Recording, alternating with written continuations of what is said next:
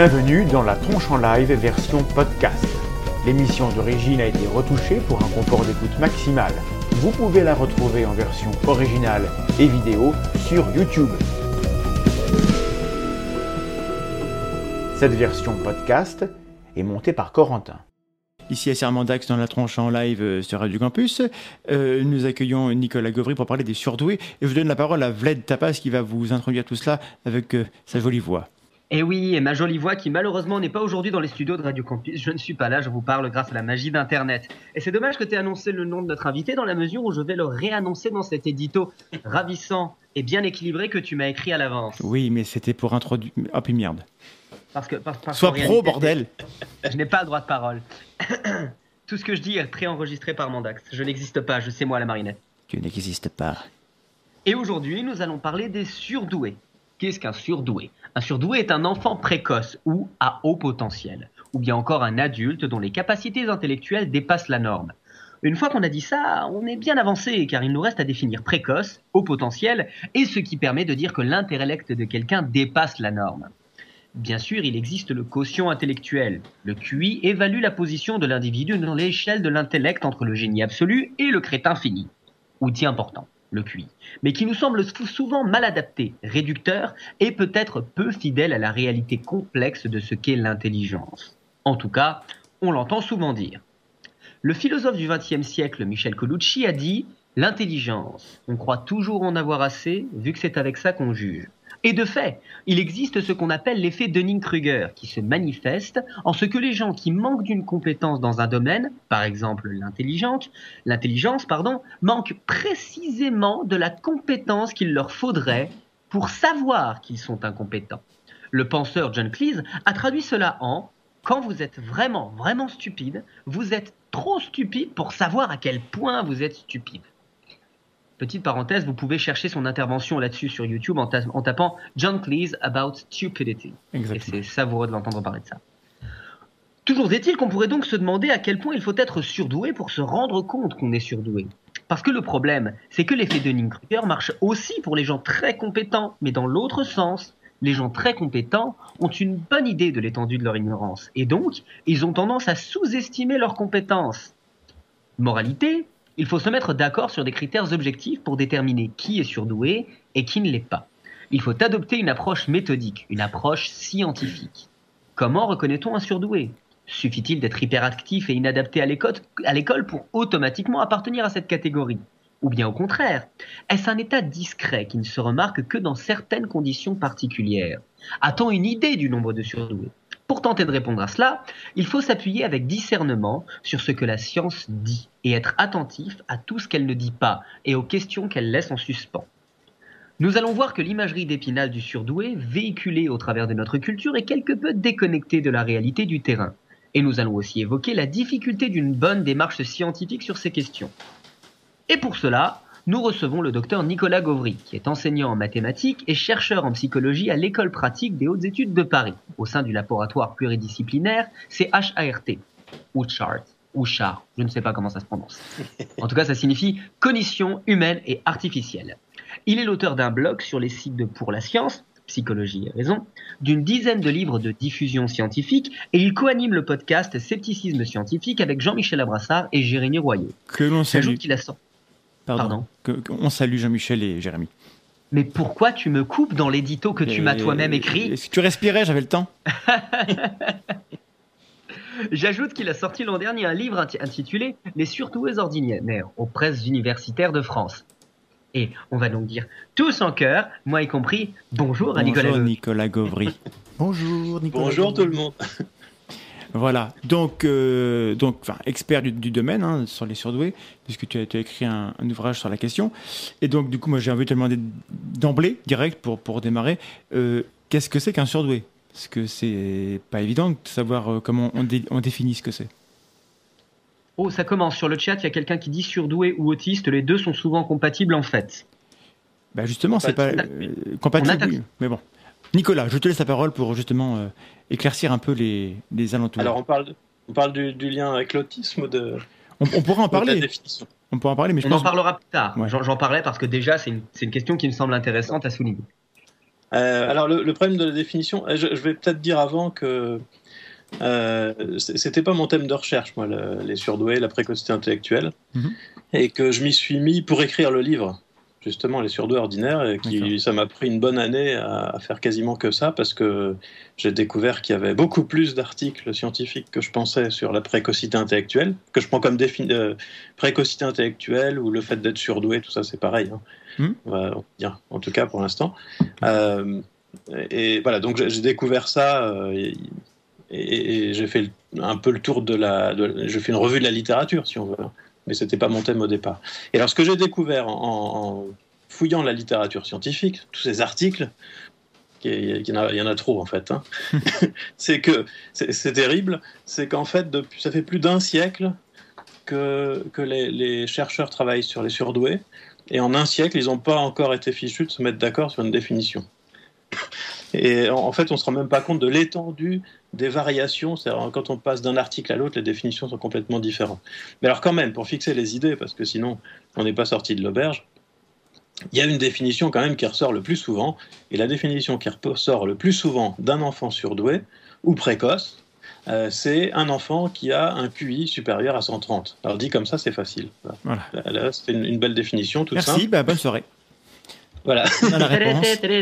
Non, non, non, parce que, parce que cette définition-là, euh, peut-être je, je précise un petit peu ce que ça veut dire. Le, le QI, Oui, donc quotient intellectuel, c'est une mesure de, de ce qu'on appelle l'intelligence en psychologie et qui est une manière de, de mesurer, parce que c'est, disons, une définition possible de ce qu'on appelle habituellement l'intelligence.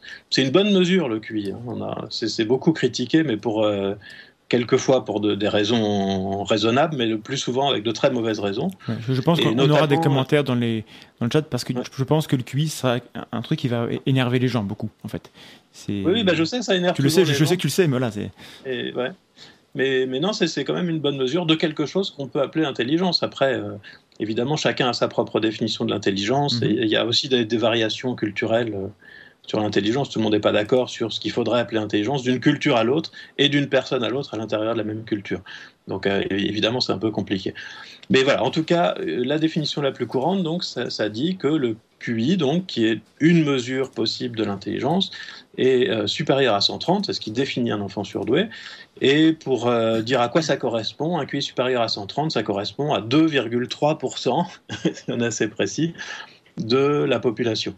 D'accord. Voilà, ce qui veut dire qu'il y a à peu près, avec cette définition, il y a à peu près un enfant sur 40 qui est considéré comme surdoué. Et Voilà. Mais ce que, à- quel âge tout à Oui, pardon. euh, alors, on peut le tester, le QI, on peut le tester à partir de 3 ans. D'accord. Euh, ce qu'il y a, c'est que c'est variable. Euh, ça varie avec l'âge, mais ça varie assez peu à partir du début de l'adolescence.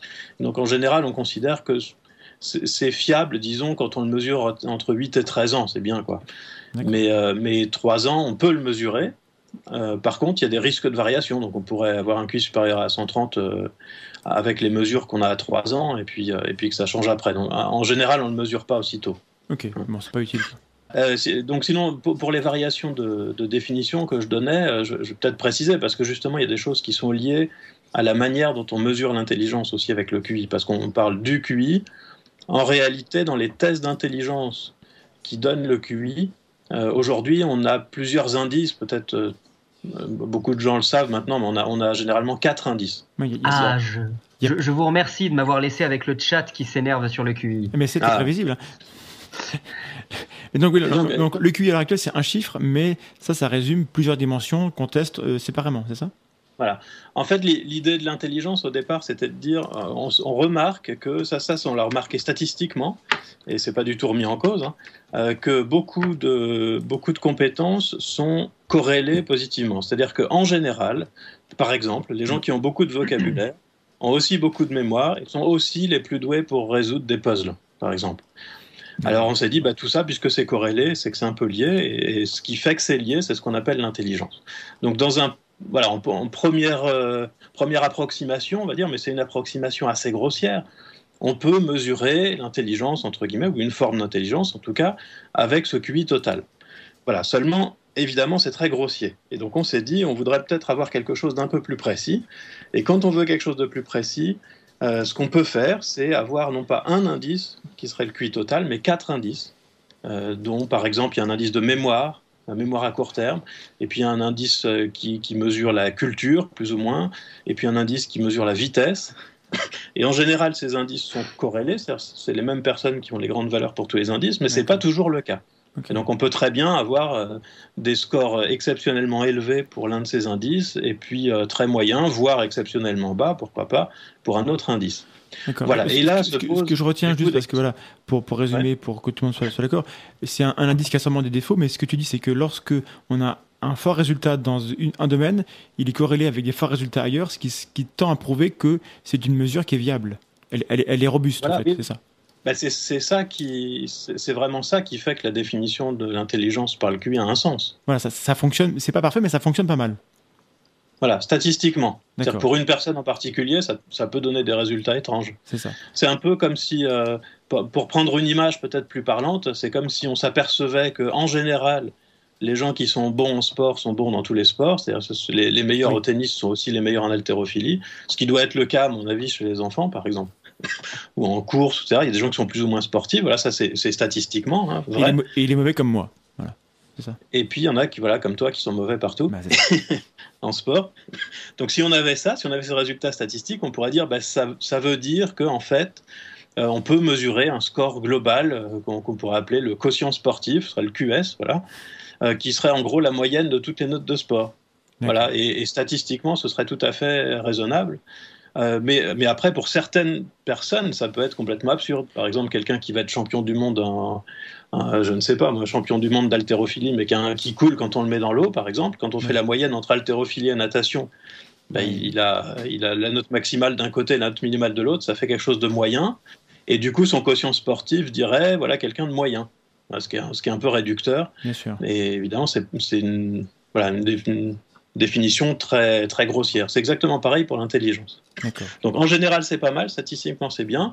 Et pour certaines personnes, quand il y a de gros décalages entre, entre les différents indices, euh, ben, ça donne des choses un, voilà, un peu absurdes, quoi, comme résumer le QI total. Hein, donc, en gros, c'est un, un, outil vu de loin quoi, pour, euh, pour, euh, pour ranger les gens dans des grandes catégories où, a priori, ils ont leur place. Voilà. On peut dire ça, comme ça. On a, des, descriptions plus ou moins grossières. C'est ça, parce que le QI, on pourrait passer la soirée à en parler, je pense. D'ailleurs, ça aurait peut-être le coup de, faire un, une émission dessus, mais voilà, je pense qu'on peut mettre ça de côté essayer de vraiment passer au sujet. Euh, euh, non, mais alors j'en parlais, parlais juste pour expliquer que du coup, euh, comme il arrive chez certaines personnes qu'il y a beaucoup de décalage entre les différents indices, mhm. euh, les psychologues n'ont pas tous réagi de la même manière. Et donc certains disent, en fait, il faut considérer comme surdoué quelqu'un qui a au moins un des indices qui a une ah, valeur exceptionnelle. D'autres ont dit, il faut simplement regarder le QI total, qui est plus ou moins une moyenne des indices, c'est pas tout à fait ça. Mhm. Et d'autres, enfin, ont dit il faut que le QI total soit élevé et qu'en plus, il n'y ait pas trop de décalage entre les différents indices. Donc ça fait déjà trois définitions à partir, juste à partir du QI et du même seuil de 130, on arrive à, déjà trois définitions différentes. Mais en plus de ça, ils ne sont pas tous d'accord sur le seuil de 130, qui a quelque chose d'arbitraire en fait. On pourrait, donc certains, certains disent un QI de 120, ça, ça suffit, on peut déjà parler de, de surdoué. D'autres euh, disent qu'il faut un QI de 145, d'autres qu'il faut un QI de 110, il y en a qui commencent à 110. Euh, voilà, donc il y a aussi des seuils tout à fait différents comme ça. Et puis, euh, à cause des raisons pour lesquelles on s'intéresse aux surdoués, il y a aussi toutes sortes d'autres définitions qui ont été proposées. Par exemple, euh, une des raisons pour lesquelles on s'intéresse aux surdoués, c'est qu'on se dit c'est intéressant de repérer les enfants surdoués parce que c'est des enfants qui pourront faire des choses exceptionnelles peut-être, si, mhm. on leur donne les moyens, voilà, qui, qui ont du potentiel, d'où l'expression au potentiel intellectuel. en, anglais, ils ont un, terme un peu négatif mais qu'intéressant, euh, que tu connais mieux que moi. C'est underachiever, je crois, non? C'est ça? Undermaker? Euh, ça, ça c'est une catégorie de, de surdoués ah, pour les surdoués. Pardon. Ils disent gifted pour les surdoués, donc ils disent doué en fait, simplement. Gifted, ok, très bien.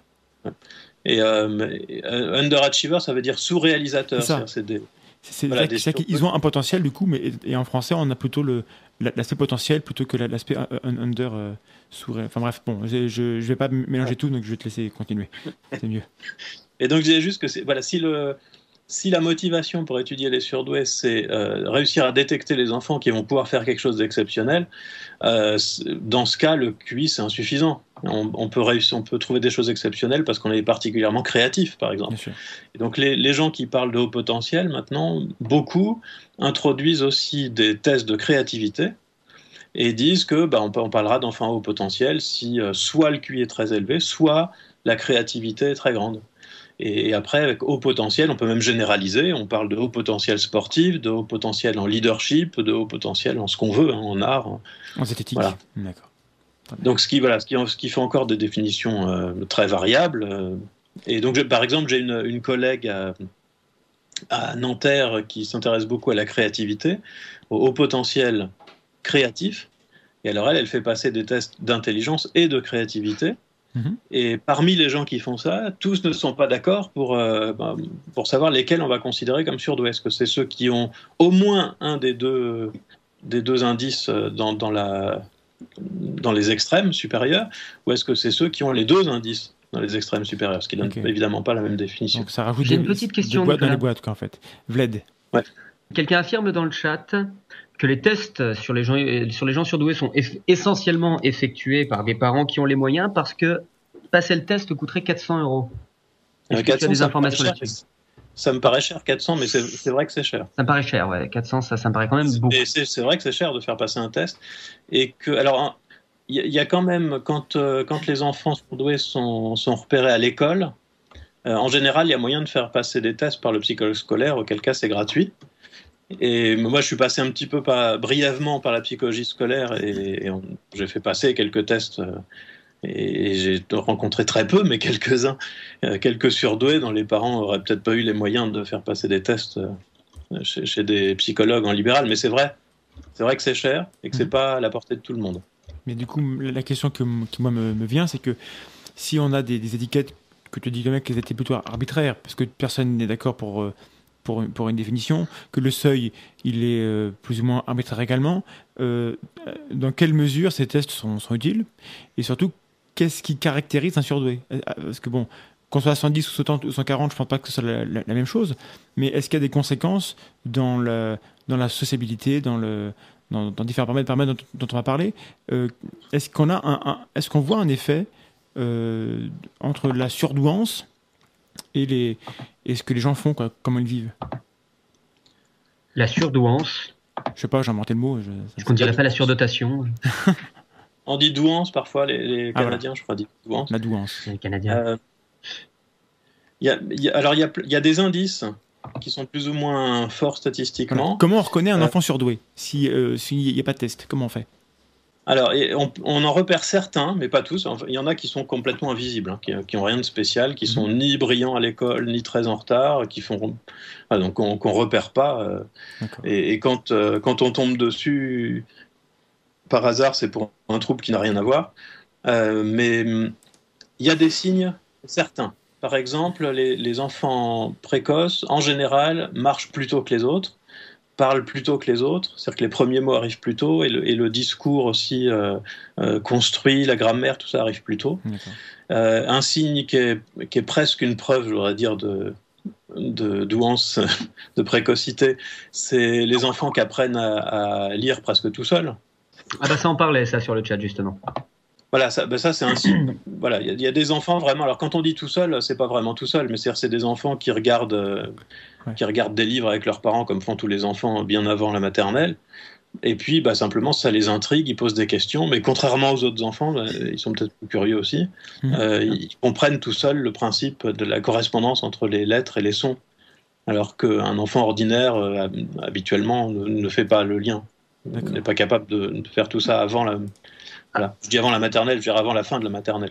Quelqu'un intervient pour dire, je me permets d'intervenir pour euh, affirmer, pour rappeler qu'un enfant précoce n'est pas forcément surdoué. Ce serait peut-être bien de revenir euh, là-dessus. Alors, bah, c'est quand même synonyme. Hein. Précocité, quand on parle de précocité intellectuelle dans les, dans les articles scientifiques ou de surdoué, surdoué c'est un peu démodé maintenant, on dit plus trop surdoué. Ah. Euh, c'est devenu synonyme. Donc, on a la même définition d'un QI supérieur à 130. Par contre, ça renvoie à des idées différentes que c'est. C'est ça qui est, intéressant qu'on va, va, questionner aujourd'hui. Par exemple, j'en profite, est-ce qu'il y a un lien réel entre surdoué et hyperactif? Parce que souvent, on entend le lien, euh, les gens font le lien. Est-ce qu'il existe? Alors, quelques, il y a quelques éléments qui suggèrent que les surdoués présentent à l'école des, des, comportements qui font penser euh, qu'ils sont hyperactifs. Voilà, mais ce que disent les psychologues qui ont travaillé là-dessus, c'est qu'en fait, ils sont, en général, ils ne sont pas hyperactifs. C'est-à-dire qu'ils sont faussement diagnostiqués comme hyperactifs, euh, simplement parce qu'ils s'ennuient à l'école et que du coup, du coup, ils, voilà, ils chahutent, euh, des choses comme ça. Ils, écoutent pas ils, ont, fini avant tout le monde, ils, ont tout compris, du coup, euh, du coup ils voilà. Mais, euh, mais c'est pas une vraie hyperacuité, c'est juste une, apparence parce que c'est pas la même pour eux. Enfin, les conditions changent par rapport aux autres, quoi. Oui, c'est ça. Et alors en général, on peut faire la distinction parce que parce qu'ils ont l'air hyperactifs à l'école, mais finalement, quand ils font, quand ils arrivent à trouver une passion, en tout cas, ils ont plus du tout l'air hyperactifs. Ils sont tout à fait capables de rester euh, concentré et en place. Voilà, donc c'est un lien. Euh, donc il y, a vraiment un lien, si on veut, du fait qu'il euh, y a des problèmes de diagnostic, en fait. Oui, c'est ça. C'est compliqué de faire, de faire les diagnostics. du coup, les, les, parents, bien, bien souvent, on entend dire Ah, mon, mon, enfant, il est, il est nul à l'école, mais c'est parce qu'il est surdoué. Alors, ça, c'est un ça, je pense que tu, peux, tu, peux, nous donner une collection de, de, de, tout ce qu'on entend, de tout ce qui est lieu commun sur les surdoués, euh, qui sont des constructions qu'on a euh, par les médias, etc. Euh, enfin, je vais laisser Vlad poser sa question, mais voilà. après, ça, sera, ça la mienne. Quels sont les lieux communs Il y a deux questions en fait qui, qui, qui, reviennent plus ou moins beaucoup là, et donc je vais les poser. Vas-y. T'écoutons. Alors déjà, il y a des questions sur l'hypersensibilité, le rapport avec l'hypersensibilité. Et puis ensuite, on est encore de retour sur le rapport entre l'autisme et Ok, ça, on va en parler, ouais, c'est prévu. prévu. Et voilà, non mais juste, je le dis, ça commence à faire plusieurs fois que ça revient. D'accord, donc on va parler de ça. Mais l'hypersensibilité déjà peut-être, parce que ça ira plus vite, je pense. Mais c'est quoi euh, Moi, je ne connais pas. C'est quoi l'hypersensibilité? bah, c'est une, euh, c'est le fait d'être euh, hyper excitable dans, dans, plein de domaines. Alors, en fait, je, je vais peut-être revenir au point de départ de ce truc-là. Je crois que c'est une théorie qui a été énoncée, mais théorie pas au sens euh, scientifique, c'est une théorie au sens courant. Euh, on pourrait dire une hypothèse. Voilà, une conjecture. Une, mhm. une conjecture, voilà. C'est la conjecture de Dabrowski. D'accord. Alors je sais plus, je crois que ça date des années 60, si je me souviens bien, euh, qui dit qu'en fait les surdoués sont des gens hyper excitables dans tous les domaines.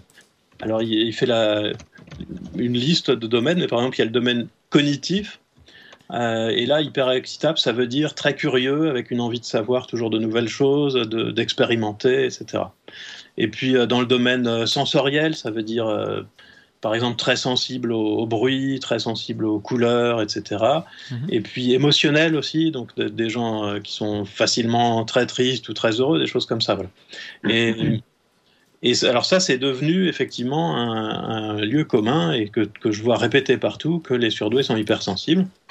Et en réalité, quand on regarde les, les éléments scientifiques qui vont dans ce sens, il y en a pour l'hypersensibilité cognitive, c'est-à-dire que effectivement, les surdoués sont plus curieux. Euh, c'est ce que les, ce que les psychologues appellent l'ouverture dans, dans la définition de la personnalité. Ça correspond à la curiosité, l'envie de savoir de nouvelles choses. Et là, effectivement, ils sont euh, au-dessus de la moyenne. Euh, donc voilà, ça c'est vérifié. Euh, par contre, l'hypersensibilité sensorielle, par exemple, ça a été testé. Mhm. Et notamment, je, vais vous répéter ce que m'a dit un, psychologue euh, belge qui connaît beaucoup mieux les surdoués que moi, parce que lui, c'est vraiment son domaine de recherche depuis très longtemps, c'est Jacques Grégoire. Et lui, il avait fait une étude là-dessus qui avait un, un, intérêt vraiment tout particulier, c'est que il a recruté donc des surdoués, c'était des adultes, hein, surdoués et non surdoués, il leur a fait passer des films en fait dont on sait qu'ils euh, évoquent certaines euh, émotions. Donc il y a des films qui font peur, il y a des films qui, rendent tristes, des films qui rendent joyeux.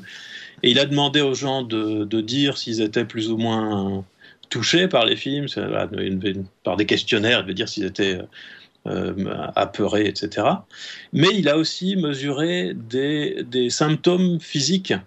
Donc il relevait le rythme cardiaque, la, je ne sais plus comment on dit, la résistance de la peau, etc. Enfin, il y a la dilatation de la pupille. Donc, il y avait aussi des indices physiques. Les, marqueurs physiologiques des émotions, quoi. Les marqueurs physiologiques, merci. ah, c'est bien d'avoir des scientifiques. et, et, alors, ce qu'il a constaté, c'est qu'en en fait, il y avait une très bonne corrélation entre ce que disent les gens dans le questionnaire et puis ce qu'on mesure. Donc ça, c'est voilà, c'était bon signe. Euh, il a trouvé aussi une grosse différence entre, et c'était pas du tout ce qu'il cherchait entre les hommes et les femmes. Par contre, il a trouvé aucune différence entre les surdoués et les autres. Donc pour le pour euh, l'hypersensibilité sensorielle en tout cas, euh, je crois qu'il n'y a pas d'autres euh, résultats qui, qui, vont dans le sens inverse en tout cas. et celui-là me paraît vraiment bien parce, grâce à ces marqueurs physiologiques. Voilà, il n'y a, a, pas d'éléments qui vont dans ce sens. D'accord. A priori, ce que j'ai vu, il n'y a que l'hypersensibilité cognitive, c'est-à-dire l'envie de savoir, la curiosité. Donc il n'y aura pas d'hypersensibilité émotionnelle ou, ou, artistique, encore que l'artistique c'est lié à la curiosité, mais voilà, donc c'est pas. Alors là, j'ai rien vu. D'accord. Donc je peux pas me prononcer parce que je me souviens pas d'avoir vu quoi que ce soit sur euh, l'hypersensibilité artistique, par exemple. Donc je ne sais pas. D'accord, je... très bien. Voilà. tu, tu, as une autre question, je crois. J'en ai eu deux, dont, dont une qui m'étonne. Déjà, il y a une question qui m'a plus l'air être du plus l'air d'être du niveau du biais de confirmation qu'autre chose, mais ça, ça peut être moi parce que parce que voilà. Mais euh, on nous, il y a quelqu'un qui pose des questions sur le fait que les hauts potentiels sont globalement plutôt des gens originaux et particuliers, disons. Alors, est-ce qu'ils seraient plus originaux, plus bizarres, plus particuliers que, que les gens qui n'auraient pas ce Originaux dans, dans, le sens de créatif? Non. Que, bah, dans le sens de chelou. Dans le sens de chelou, je sais pas comment ce que ça veut dire. Définissez chelou, monsieur. Voilà. Il faut définir chelou. Maintenant, ce qu'ils Je veux une pire review. Non, quand même, c'est pas, pas sans lien parce que. Euh, je, vais préciser un peu à quoi, je pensais. Euh, dans, la créativité, il y a plusieurs composantes. Quand, les psychologues travaillent sur la créativité, ils mesurent plusieurs choses. Et notamment, une des choses qu'ils mesurent, c'est l'originalité, c'est-à-dire la capacité à avoir des réponses auxquelles les autres ne pensent pas. Et alors pour illustrer tout de suite, je vais, donner un exemple tout simple. Euh, dans un, test euh, qui peut servir à mesurer la créativité, enfin un, petit bout de test en tout cas, on demande simplement aux gens de trouver par exemple le plus de mots possibles qui commencent par la lettre F ou une autre lettre, peu importe, mhm. en, un temps donné. Euh, on peut regarder les mots et, comme on a fait ce test-là avec énormément de gens, on sait que certains mots, alors je ne sais pas par F, j'imagine que famille, farine, femme, ça doit farine, souvent, farine. voilà que ces mots-là sont fréquents. Et, puis euh, alors que flegme, non, ça rentre pas, tu vois. Alors que peut-être flegme, c'est plus original, voilà. Bah, en fait, et donc on sait quels sont les mots qui reviennent souvent et quels sont les mots qui reviennent rarement. Et ça, ça permet de mesurer l'originalité, donc qui est une des composantes de la créativité. Voilà, et donc, et je, pense que c'est lié à chelou, parce que chelou, ça veut dire quoi? Ça veut dire quelqu'un qui fait pas comme les autres, donc qui a des réponses rares, disons, voilà, étonnantes.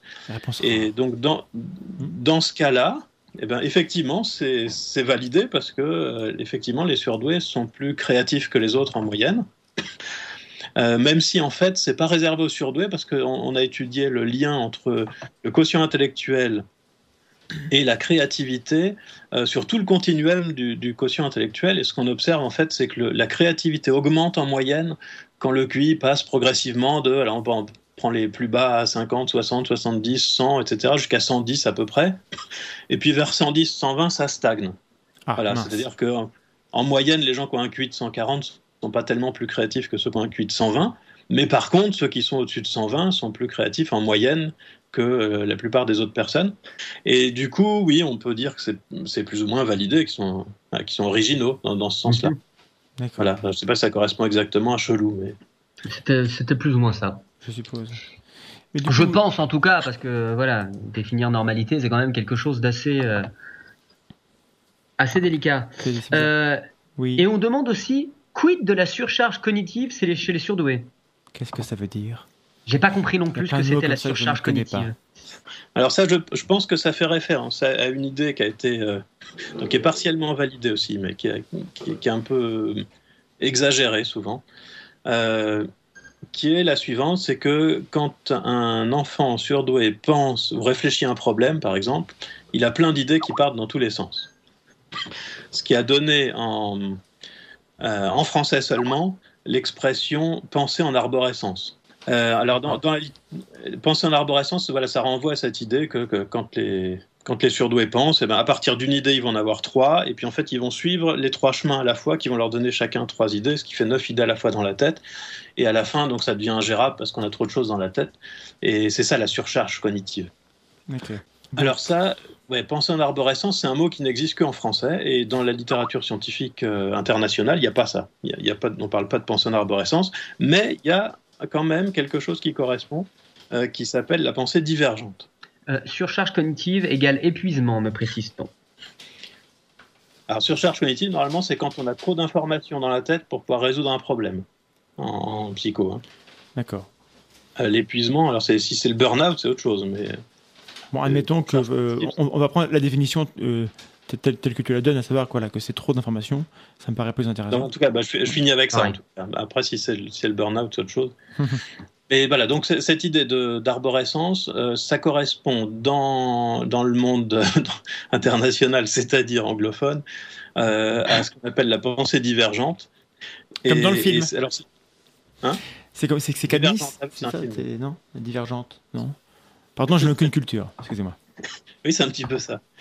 Euh, qui, qui n'est pas un mode de pensée différent. Alors ça, j'insiste souvent là-dessus parce que les gens s'imaginent qu'il y a- il y, a différentes manières de penser. En fait, en fait, c'est pas c'est pas une manière différente de penser qu'on trouve chez les surdoués. C'est simplement que on est tous capables, à partir d'un point de départ, d'avoir plusieurs idées. Euh, ça, voilà, ça c'est tout le monde est capable de faire ça. Bonne Euh, simplement, on le fait plus ou moins. D'accord. Donc bonne nouvelle. Vous êtes tous potentiellement aussi brillants qu'un surdoué. Non, c'est pas ça que j'ai dit. Non, c'est pas ça. J'ai Ce un que je veux dire, immense doute. ce que je veux dire, c'est que la pensée divergente, c'est pas, c'est pas une catégorie. C'est, pas, on n'est pas soit euh, pensée divergente, soit pas. Ouais. Euh, c'est quelque chose qui est plus ou moins développé, euh, qui se mesure donc par, par un nombre, euh, voilà, une valeur continue comme le QI. Et, euh, et cette pensée divergente, donc quant à la mesure, effectivement, elle est plus élevée chez les surdoués. Ça veut dire qu'ils ont plus d'idées à partir du même point de départ, plus facilement. Euh, voilà, donc peut-être que ça, ça a donné euh, cette idée qu'ils sont facilement débordés parce qu'ils ont trop d'idées dans la tête et, et qui s'épuisent à cause de ça. Est-ce que, Euh, est-ce que, Moi, enfin, j'ai rien vu. ouais. J'ai rien vu. Par rapport à la, les- à la pensée divergente dont, dont tu parles, j'ai un, un mot euh, dans la tête. On, on dit parfois think out of the box, penser hors de la boîte. Est-ce que ça a un lien avec la pensée di- divergente ou pas Ça, ce serait plutôt l'originalité, ça. D'accord. Très bien. Ouais, parce que là, là ouais, quelqu'un. Pensée divergente, c'est le fait, si je reprends l'exemple de, des lettres, des, oui, des mots qui commencent par la lettre F de tout, la- tout à l'heure, Mhm. euh, bah, plus on donne de lettres, plus en quelque sorte on a une pensée divergente, ça veut dire que ça part dans tous les sens. Et si on veut le mesurer un peu plus, peut-être on pourrait regarder dans tous les mots qui ont été donnés, combien de catégories ont été abordées. Est-ce qu'il y a, par exemple, que des vêtements, ou est-ce qu'il y a des vêtements, des animaux, des plantes? Voilà, si c'est plus varié, il y a- c'est- ça fait un plus grand score de pensée divergente. D'accord. Voilà, ce serait un peu ça l'idée. Ok, ok. Et, euh, Et donc ça, c'est sur lié à sujet. Oui, tu, tu as autre chose euh, sur la surcharge cognitive ou on passe à autre chose?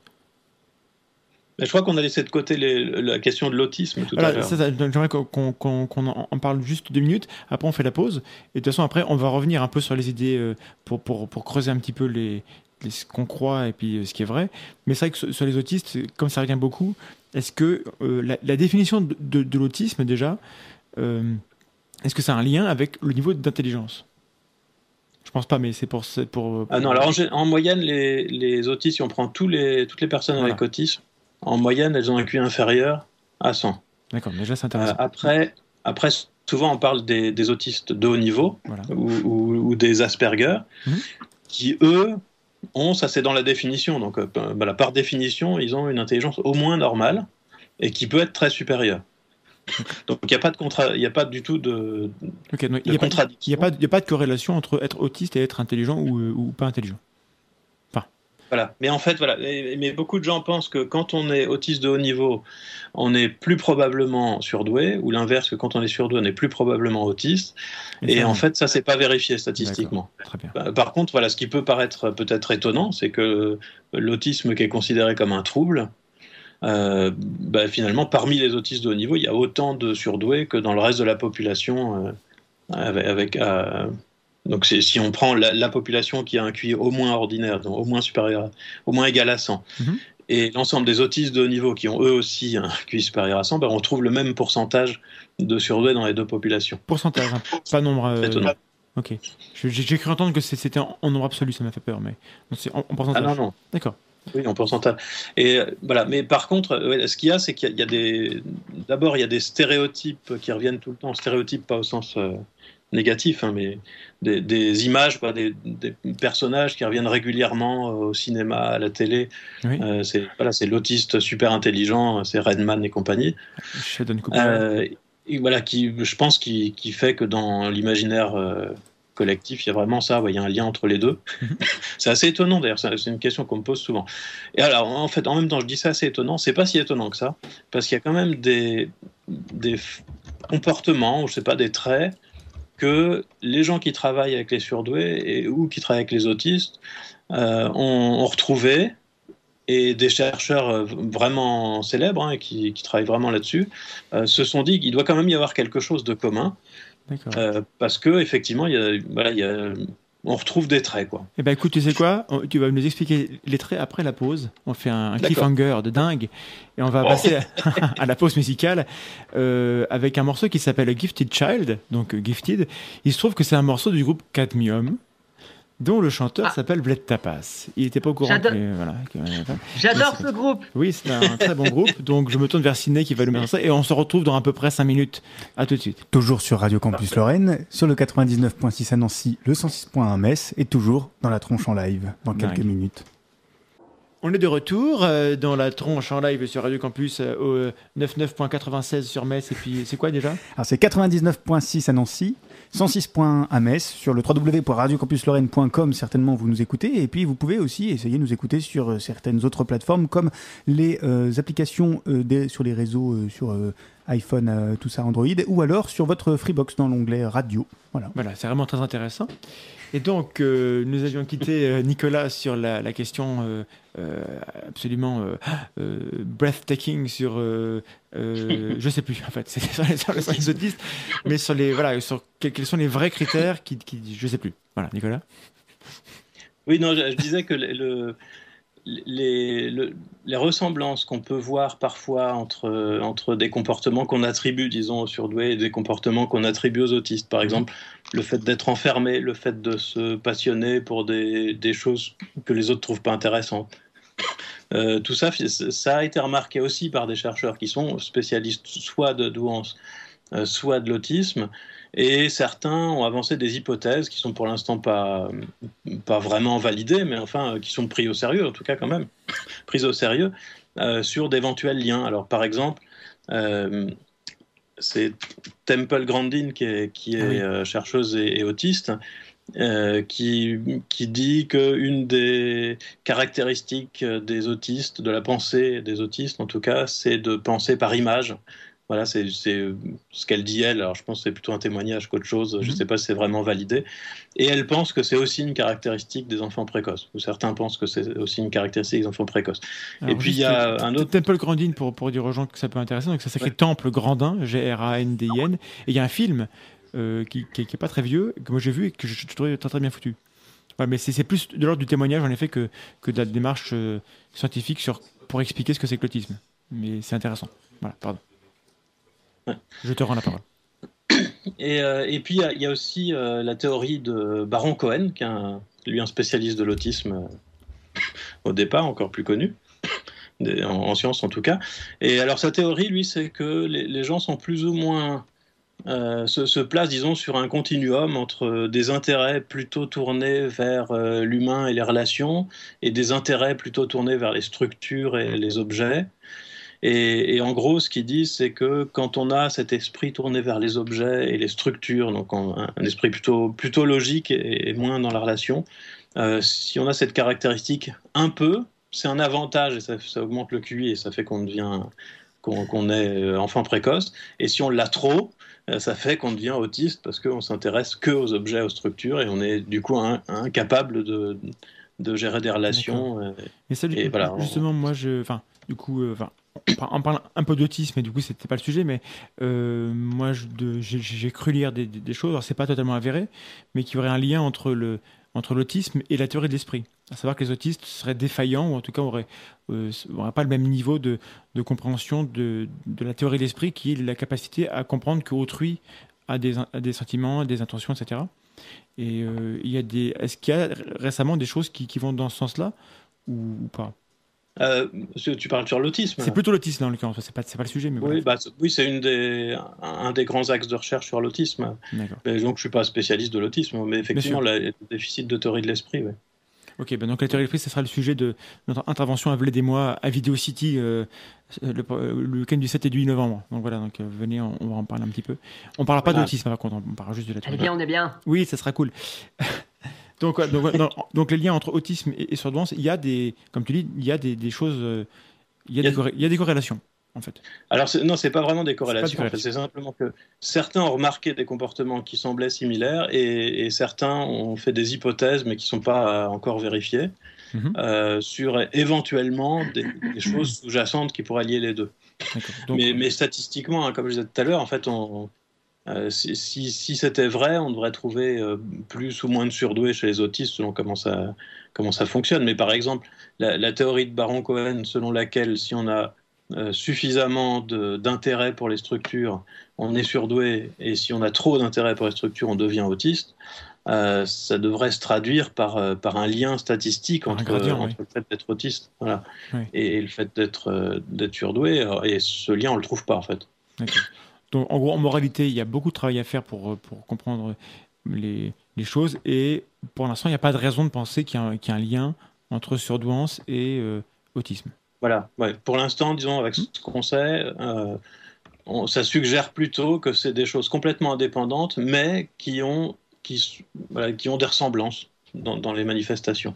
D'accord. Alors du coup, pour revenir un peu donc dans la deuxième partie de l'émission, euh, on va essayer de, de, de, questionner un par un les, lieux communs, les, idées reçues qu'il y a sur le, les surdoués, et notamment l'idée de, l'échec scolaire. On n'en a pas trop, trop parlé mais euh, il y a beaucoup de gens qui ont tendance à dire que bon, mon, mon, fils, euh, ma fille est en échec scolaire, et du coup, euh, bah, c'est certainement parce qu'il est surdoué.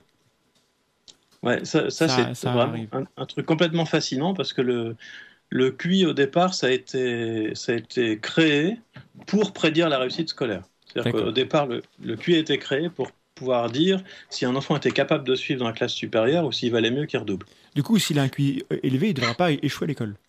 Voilà, c'est fait pour, hein. et, ça marche. Donc c'est-à-dire que le QI, ça prédit effectivement la réussite scolaire. D'accord. Donc ce serait vraiment étonnant que les gens avec un QI élevé aient un risque supérieur d'échec scolaire. Alors il y a quand même, il y a une idée derrière. C'est pas, c'est pas complètement absurde non plus. Hein. L'idée derrière, c'est que en fait, les gens qui ont un QI très élevé euh, à l'école élémentaire, par exemple, euh, du coup comprennent tout en, ne travaillant pas et donc n'apprennent pas à apprendre. Ah et qu'ensuite, quand ils se retrouvent un peu plus tard au collège, adolescents, eh ben, ils n'arrivent plus à, se, à, utiliser leur intelligence supérieure pour comprendre sans apprendre. Mais contrairement aux autres, ils n'ont jamais appris à apprendre et donc ils se retrouvent coincés et, en échec scolaire. Il y a un effet seuil, il y a un effet seuil et puis euh, en dessous tout va bien et au-dessus euh, ça marche plus. Euh, oui, enfin, il n'y a, pas forcément un seuil, mais voilà, l'idée, hmm. éventuellement, ça peut être un seuil à 130. On peut imaginer. en tout... Un seuil dans le parcours de, de, l'élève, à un moment Dans le parcours, oui, oui, oui, pardon, oui. C'est-à-dire qu'il y a un niveau à, partir duquel on ne peut pas se contenter d'écouter et puis, et puis réussir. C'est triste. Donc voilà, cette hypothèse n'est pas complètement absurde, hein, ça, voilà, ça pourrait être vrai. Euh, tous les éléments qu'on a, il y en a très peu en fait, mais les quelques éléments qu'on a vont vraiment dans le sens que les surdoués réussissent mieux à l'école. Les, les, études les mieux faites montrent ça. Euh, ce qu'il y a, c'est qu'il n'y a pas beaucoup de données. Et alors ça, c'est un truc tout à fait fascinant parce que j'ai cherché, c'est une question pourtant a priori assez simple, et j'ai pas de réponse. Ah. Mais quand même, je vais revenir un petit peu sur. Euh, j'ai quand même des morceaux de réponse. Ah, j'espère. Donc on ne pas là pour rien quand même. Et je reviens un petit peu sur le truc. En fait, j'ai l'impression qu'il y a eu à une époque euh, l'idée qu'un surdoué, c'est quelqu'un qui réussit forcément brillamment à l'école. Et c'est encore, ça, c'est encore une idée euh, répandue. Par exemple, il y a des, enseignants, quand on va les voir et qu'on leur dit votre gamin, l'élève là dans la classe, en fait, il, il, fout le bordel parce que pas parce qu'il est casse-pied, mais juste parce qu'il s'ennuie, parce que c'est trop facile. Et, l'enseignant euh, répond, ça c'est du vécu, hein, répond c'est pas vrai, bah, il est sûrement pas surdoué parce qu'il n'a pas des résultats fantastiques. Et on lui dit oui, mais s'il n'a pas des résultats fantastiques, c'est juste parce qu'il s'aperçoit qu'en foutant absolument rien, en n'écoutant même pas, euh, il a aucune difficulté. Lui, il voit pas l'intérêt d'être premier de la classe. Donc ça, ça arrive. Ça veut dire que tous les enfants euh, précoces sont pas brillants à l'école. On peut, on peut avoir un QI de 150 et pas être brillant à l'école. Donc ça, euh, c'est important. Euh, les, jeunes qui nous écoutent euh, à ce temps-là, juste avant d'aller se coucher, c'est quoi C'est bon signe. On peut, être moyen, et, mais avoir un, ah grand potentiel pour la suite. C'est encourageant. Voilà. Ouais. Et voilà, voilà, du coup, j'ai l'impression que peut-être ce qui s'est passé, bon là je fais de l'histoire fiction, euh, c'est que quand on s'est rendu compte qu'en fait on pouvait être surdoué sans être brillant du tout, et on peut même être surdoué en échec scolaire, ça c'est sûr que ça arrive, euh, du coup les gens se sont mis à penser qu'en fait le fait d'être surdoué c'était le contraire, c'était un handicap et que ça poussait à l'échec scolaire. Et ensuite ça s'est renversé chez pas mal de parents qui se sont mis à penser que quand leur enfant est en échec scolaire, c'est un signe de précocité quasiment. Voilà. Et ça, alors ça, c'est pareil, je, le, je, le, tiens de, de, psychologues de terrain qui voient déferler depuis quelques années. Il y a même eu des articles là-dessus pour, pour dire c'est pas possible. On reçoit maintenant des, des, parents en quantité industrielle qui viennent nous voir parce que leur enfant est en échec scolaire et qui sont convaincus qu'il est forcément surdoué. Alors, je, rappelle, quasi... je rappelle le chiffre que tu avais donné au, débat, bon, même s'il est arbitraire, c'est 2,3% dans la définition euh, la, euh, voilà, la, plus réduite. C'est, ça peut pas être beaucoup, beaucoup, beaucoup de gens, quoi. Voilà. Voilà, mais alors, on peut expliquer ça, euh, disons, du point de vue de, des parents. C'est euh, quand on a un enfant qui est en échec scolaire, euh, s'il n'y a pas un problème euh, familial ou un, un, trouble 10 ou je ne sais quoi évident, en fait, l'hypothèse la, la, plus évidente, c'est plutôt qu'il a un QI faible. Si c'est pas un problème de motivation ou d'intérêt pour l'école, parce que ça, ça aussi c'est très fréquent. Mais le QI faible, c'est dur à vivre pour les parents peut-être ben voilà, c'est ça, on n'a pas tellement envie. Et donc on se met à la place des parents, on se dit on a le choix entre un QI faible, euh, par exemple, et puis d'autres hypothèses bien sûr, ou alors un QI tellement élevé que du coup ça lui pose des problèmes. Alors évidemment, on, saute, on a envie de sauter là-dessus et de se dire notre gamin est surdoué puisqu'il puisqu rate à l'école.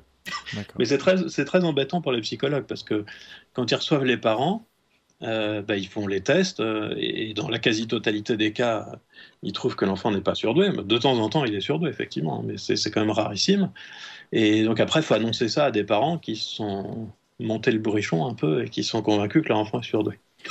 Donc c'est un peu compliqué. il, faut, faire, il, faut, faire, passer l'information qu'un enfant en échec scolaire, a priori, il n'est pas surdoué. Comme ça, ça évite les, les, fausses attentes, ça évite les, les, les déceptions voilà, en fait, et, les, incompréhensions. En fait, on, on, peut voir les choses même comme ça. Un enfant ordinaire, a priori, il n'est pas surdoué parce qu'il n'y en a que 1 sur 40. Si en plus il est en échec scolaire, il y a encore moins de chances qu'il soit surdoué. Donc il y a moins d'une chance sur 40 qu'il soit surdoué. Bon, pas de chance, mais c'est comme ça. Voilà. voilà. Ceci dit, ça arrive quand même. Bien sûr. On est bien d'accord.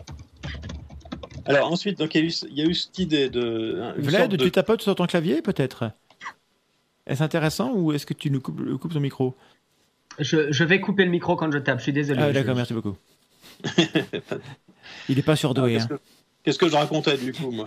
Euh, Que voilà, que euh, du coup, l'enfant en échec scolaire, il a encore moins de chances que les autres d'être surdoué, et ça, c'est un fait, et voilà, on, on, en est là. Voilà, mais je, je pense que voilà, l'idée de, de l'enfant surdoué en échec scolaire, en fait, c'est une contre, euh, un contre stéréotype du stéréotype de l'élève qui est forcément brillant. Ce qui n'est pas le cas non plus. Alors après, ce qui s'est passé, un, autre élément, je pense, qui a beaucoup joué ici dans la balance, c'est le rôle des associations de parents d'enfants précoces, euh, qui sont quand même des enfants à besoins éducatifs particuliers. Mmh. Euh, C'est-à-dire qu'à l'école, ils s'ennuient particulièrement, qu'ils ne sont pas suffisamment nourris, si on veut, et qu'ils auraient besoin d'un enseignement euh, qui, qui, va un peu plus vite, au moins, qu'il n'aurait pas du tout proposé en France, en tout cas. Il y a certains pays dans le monde où, où la politique est complètement différente. Euh, notamment, euh, il me semble que la Corée est pas mal comme ça, mais sinon les, plus représentatifs c'est Israël et, les États-Unis. Surtout Israël, où ils ont, ils ont une politique vraiment de détection des enfants précoces euh, le, plus systématique possible pour leur proposer un enseignement adapté. Et le, les raisons de faire ça pour eux, euh, c'est pas forcément très humaniste, hein, c'est simplement une raison sociale, si on veut. Ils se disent s'il y a des enfants euh, qui sont qu'on peut repérer maintenant et qui peuvent devenir de grands scientifiques, ce serait vraiment con qu'ils ne deviennent pas de grands scientifiques et que ça fasse pas du bien pour euh, pour notre pays. Mm -hmm. voilà. En France, on n'est pas du tout comme ça. On est plutôt anti-élitiste. C'est l'impression que j'ai en tout cas. Alors bon. Et, et, du coup, l'éducation nationale a une position qui est très claire. C'est si un enfant est très intelligent, tant mieux pour lui. On va pas en plus, déjà qu'il a de la chance, que en plus les, les enfants précoces sont plus souvent issus de familles riches que de familles pauvres. Il y a une surreprésentation des précoces chez les, chez les classes sociales favorisées. Ça, c'est vrai, même si on en trouve dans toutes les classes sociales. Et ça, on, on pourra en parler un peu? On a, on a des explications à ça? Euh, Pardon? Est-ce qu'on a une explication euh, sur pourquoi est-ce qu'on a plus d'enfants précoces dans les familles euh, plus aisées? Alors d'abord, le QI est lié à, la réussite sociale, d'une part, et puis d'autre part, l'environnement joue quand même sur le, sur le QI. Et, oui, mais quand on n'a pas un... Bien sûr. Est-ce qu'il y a un facteur génétique La question qui fâche? Et oui. Voilà, bon, la réponse courte. Ok, très bon. Passons là-dessus, mais ok. Donc euh, voilà, il y a des raisons pour lesquelles dans les classes euh, favorisées entre guillemets, il y a plus d'enfants. Euh, précoces. Et du coup, en France, on n'aime pas trop cette idée-là. Du coup, si je résume, en, gros, tu as pensé, voilà, du coup, on ne fait pas d'efforts pour, pour les favoriser. D'accord. Tout à fait. Et, même très explicitement, hein, l'éducation nationale donc, a mis des, très très très longtemps avant de reconnaître simplement qu'il existait des enfants précoces et qu'ils avaient des besoins éducatifs particuliers. C'est fait depuis quelques dizaines d'années, mais c'est vraiment récent. Et même maintenant, en fait, euh, leur, euh, leur politique, c'est de dire on peut aider les enfants précoces à condition qu'ils aient des problèmes. C'est-à-dire, en gros, si, on peut aller les voir en leur disant mon enfant est précoce, alors on a la preuve. Et en plus, il est en train de faire une dépression parce qu'il s'ennuie à l'école. Dans ce cas, ils font quelque chose. Euh, sinon, c'est pas, ils considèrent que c'est pas de leur, de leur ressort, qu'ils ont rien à faire. Pas leur mission. Et du coup, je, pense que ça a poussé les associations de parents d'enfants précoces à faire dans la victimisation simplement pour faire bouger l'éducation nationale. Donc je, peux, comprendre ça aussi. Hein. D'accord. Et, donc ils ont fini par dire attention, si vous faites rien, mon gamin là il réussit brillamment en CM2, mais il va, il va complètement se planter au collège. Et, du coup ils ont cherché et, probablement gonflé des chiffres qui, viennent plus ou moins de nulle part euh, sur l'échec scolaire des enfants précoces. Alors il y a un chiffre qui tourne tout le temps, qui est 30%, euh, je pense que c'est qui tourne simplement parce qu'il est facile à retenir, euh, qui dit que parmi les surdoués, 30% se plantent à l'école, sont en échec scolaire, 30% sont dans la moyenne et 30% réussissent bien. Voilà, c'est bien, ça fait un tiers, un tiers, un tiers en gros. C'est pratique, c'est propre comme chiffre, c'est bien. Donc c'est facile à retenir. J'ai cherché l'origine de ce chiffre, j'ai fini par retrouver l'origine, mais c'est pas du tout fiable. Euh, c'est alors j'ai trouvé deux origines en fait, euh, une complètement obscure, on ne sait pas trop d'où ça sort, et l'autre qui est, qui est faite euh, vraiment n'importe comment. C'est à partir d'un questionnaire auprès de parents d'enfants. Je vais expliquer pourquoi c'est problématique. En fait, c'est un questionnaire auprès de parents d'enfants qui sont dans une association pour enfants précoces. Donc, premièrement, l'échantillon est biaisé. Bien sûr parce que les, parents qui éprouvent le besoin d'aller dans des associations euh, pour aider les enfants précoces, en général, c'est des parents qui ont des enfants précoces ayant des difficultés ou des problèmes. Mhm. Sinon, ils vont pas là-bas. Et d'autre part, ce qu'ils appellent l'échec scolaire, c'est simplement la réponse des parents. On a demandé aux parents, est-ce que votre enfant est en échec scolaire? Et quand on pense que son enfant est brillant, voilà, s'il a 12 de moyenne, on peut estimer qu'il est en échec scolaire. Euh, alors, j'ai vraiment pas trouvé d'études sérieuses pour estimer juste ça, le, le pourcentage d'échecs parmi les enfants précoces. Par contre, il y a d'autres thèmes qui sont liés et où il y a des données euh, au niveau international. Euh, c'est ce qu'on appelle les enfants précoces sous-réalisateurs, dont on a parlé tout à l'heure. Ah, oui. Et là, on tourne autour de 30%. Et ça, ça suggère très fortement qu'il y a beaucoup moins que 30% d'échecs scolaires. Alors, j'ai pas compris. Alors, tes, chiffres 30%. Tu peux réexpliquer? Sous-réalisateur, d'abord, sous-réalisateur, ça veut dire quoi? Ça veut dire un enfant qui a des résultats scolaires très en dessous de ce à quoi on pourrait s'attendre compte tenu de son QI. D'accord. Et cela... ça peut être par exemple quelqu'un qui n'a pas de mention au bac avec un QI de 140. Voilà, c'est un, élève sous-réalisateur. Très bien. Euh, quelqu'un qui est dans la moyenne ou, plutôt bon, mais avec un QI exceptionnel de 150. Si on est juste plutôt bon et qu'on n'est pas le premier de la classe, on est sous-réalisateur. Euh, voilà, des sous-réalisateurs, il y en aurait à peu près. Alors les, estimations sont très variables, mais ça tourne autour de 30%. Donc 30% des surdoués seraient euh, dans ce cas-là Voilà, sous-réalisateurs. Mais donc dans les sous-réalisateurs, évidemment, il y, a seulement un petit pourcentage qui est en échec scolaire. Les autres sont pas en échec. Il peut être deuxième de la classe et il serait quand même euh, dans le cadre de. Il, n'est pas voilà, en, gros, en, gros, en gros, on estime, le, on essaye de deviner les notes qu'il devrait avoir compte tenu de son QI. Donc plus le QI est élevé, plus il devrait avoir des notes élevées. Mhm. Et si on est très loin de ces notes, très en dessous, eh ben on estime qu'il est sous-réalisateur. Même s'il a des, notes euh, raisonnables par ailleurs. Voilà. D'accord. Mais, mais évidemment, la réussite scolaire, ça dépend énormément, notamment de l'intérêt, euh, sur, surtout euh, chez les plus petits, de l'intérêt pour l'école. Bien sûr. Bah, je crois que c'est le. J'avais lu quelque chose qui disait que l'école favorise ceux qui aiment l'école, en fait. Quand on aime l'école, on réussit à l'école. Quand on n'aime pas, ben, on, échoue, indépendamment de, ses capacités. Bon, c'est plus ou moins vrai, bien sûr, mais en tout cas, c'est. J'ai lu ça, hein. je, l'ai lu, donc c'est forcément vrai. donc c'est vrai. c'est passé à la télé. Vlad, est-ce qu'on a des, réactions dans le, dans le chat des gens qui font des. Parce que moi, je n'ai pas accès au chat, je ne sais pas ce qui, ce qui, ce qui s'y dit. Là, on nous demande s'il est vrai que les surdoués ont plus de mal à intégrer les codes sociaux. Ah, donc tout ce qui est social, vie sociale, euh, ça, rejoint un peu la question de l'autisme. Hein. Ça rejoint Asperger. Asperger. D'ailleurs, la personne qui pose la question le reconnaît. D'accord. Mais du coup, est-ce qu'on a là-dessus des, données sur les enfants ou sur les adultes surdoués et de leur relation avec les, gens autour? Alors ça, c'est une question que j'ai pas creusée. Ça, ça, revient souvent euh, sur les, dans les témoignages et tout ça. Je euh, j'ai pas creusé pour voir s'il y avait des études sérieuses là-dessus, donc j'ai pas de réponse. Ah, désolé, je sais pas. Non, mais, mais ça, montre quelque chose qu'on a dit quand on a préparé l'émission, à savoir que c'est un sujet et, c'est une méthode. Enfin, on n'est pas encore mature sur le sujet. Il n'y a pas encore une méthodologie complète, il n'y a pas encore forcément de, euh, de définition euh, assez, assez, assez, assez carrée, assez posée pour que tout le monde soit d'accord sur, sur, sur le, point de départ à partir duquel travailler.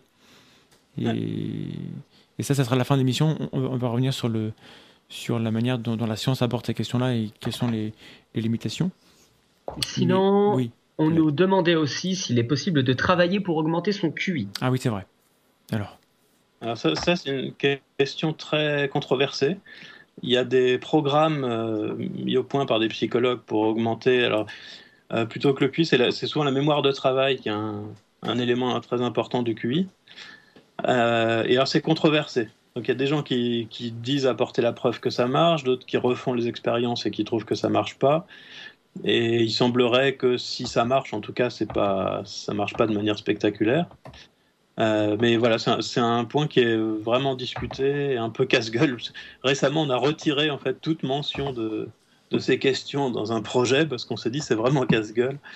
Euh, on peut tomber sur des militants de, de oui c'est possible ou sur des militants de non c'est pas possible. Pour l'instant, il n'y a, voilà, a pas de consensus encore. en, gros, les gens faites avec votre QI, hein, c'est comme avec, avec, votre, votre tronche. Euh, voilà. mais une, autre question qui est liée et qu'on pose souvent, c'est est-ce que le QI est stable au cours de la vie? Et alors, comme je, comme je le signalais un petit peu euh, euh, tout à l'heure, en fait, dès la fin de l'enfance, début de l'adolescence, en fait, c'est remarquablement stable et jusqu'à un, âge très avancé. Il y a, eu une étude de quelqu'un qui a retrouvé, euh, je crois que c'était 70 ans après, des gens qui avaient passé un, un QI à 11 ans, et, donc avec 80 ans. c'est corrélé totalement. Et il trouve, il, trouve une, corrélation remarquable. Et est-ce qu'on a une idée, euh, tant que j'y suis, même si tu n'as pas de réponse, moi je pose la question, sur l'impact les, des maladies euh, dégénératives sur les surdoués? Est-ce qu'ils sont plus, plus résistants à tout ce qui va être Alzheimer, par exemple?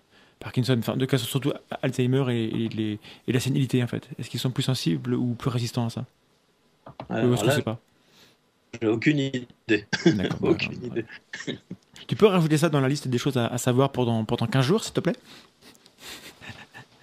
Je veux, je veux une étude complète sur le sujet pendant 15 jours. Voilà.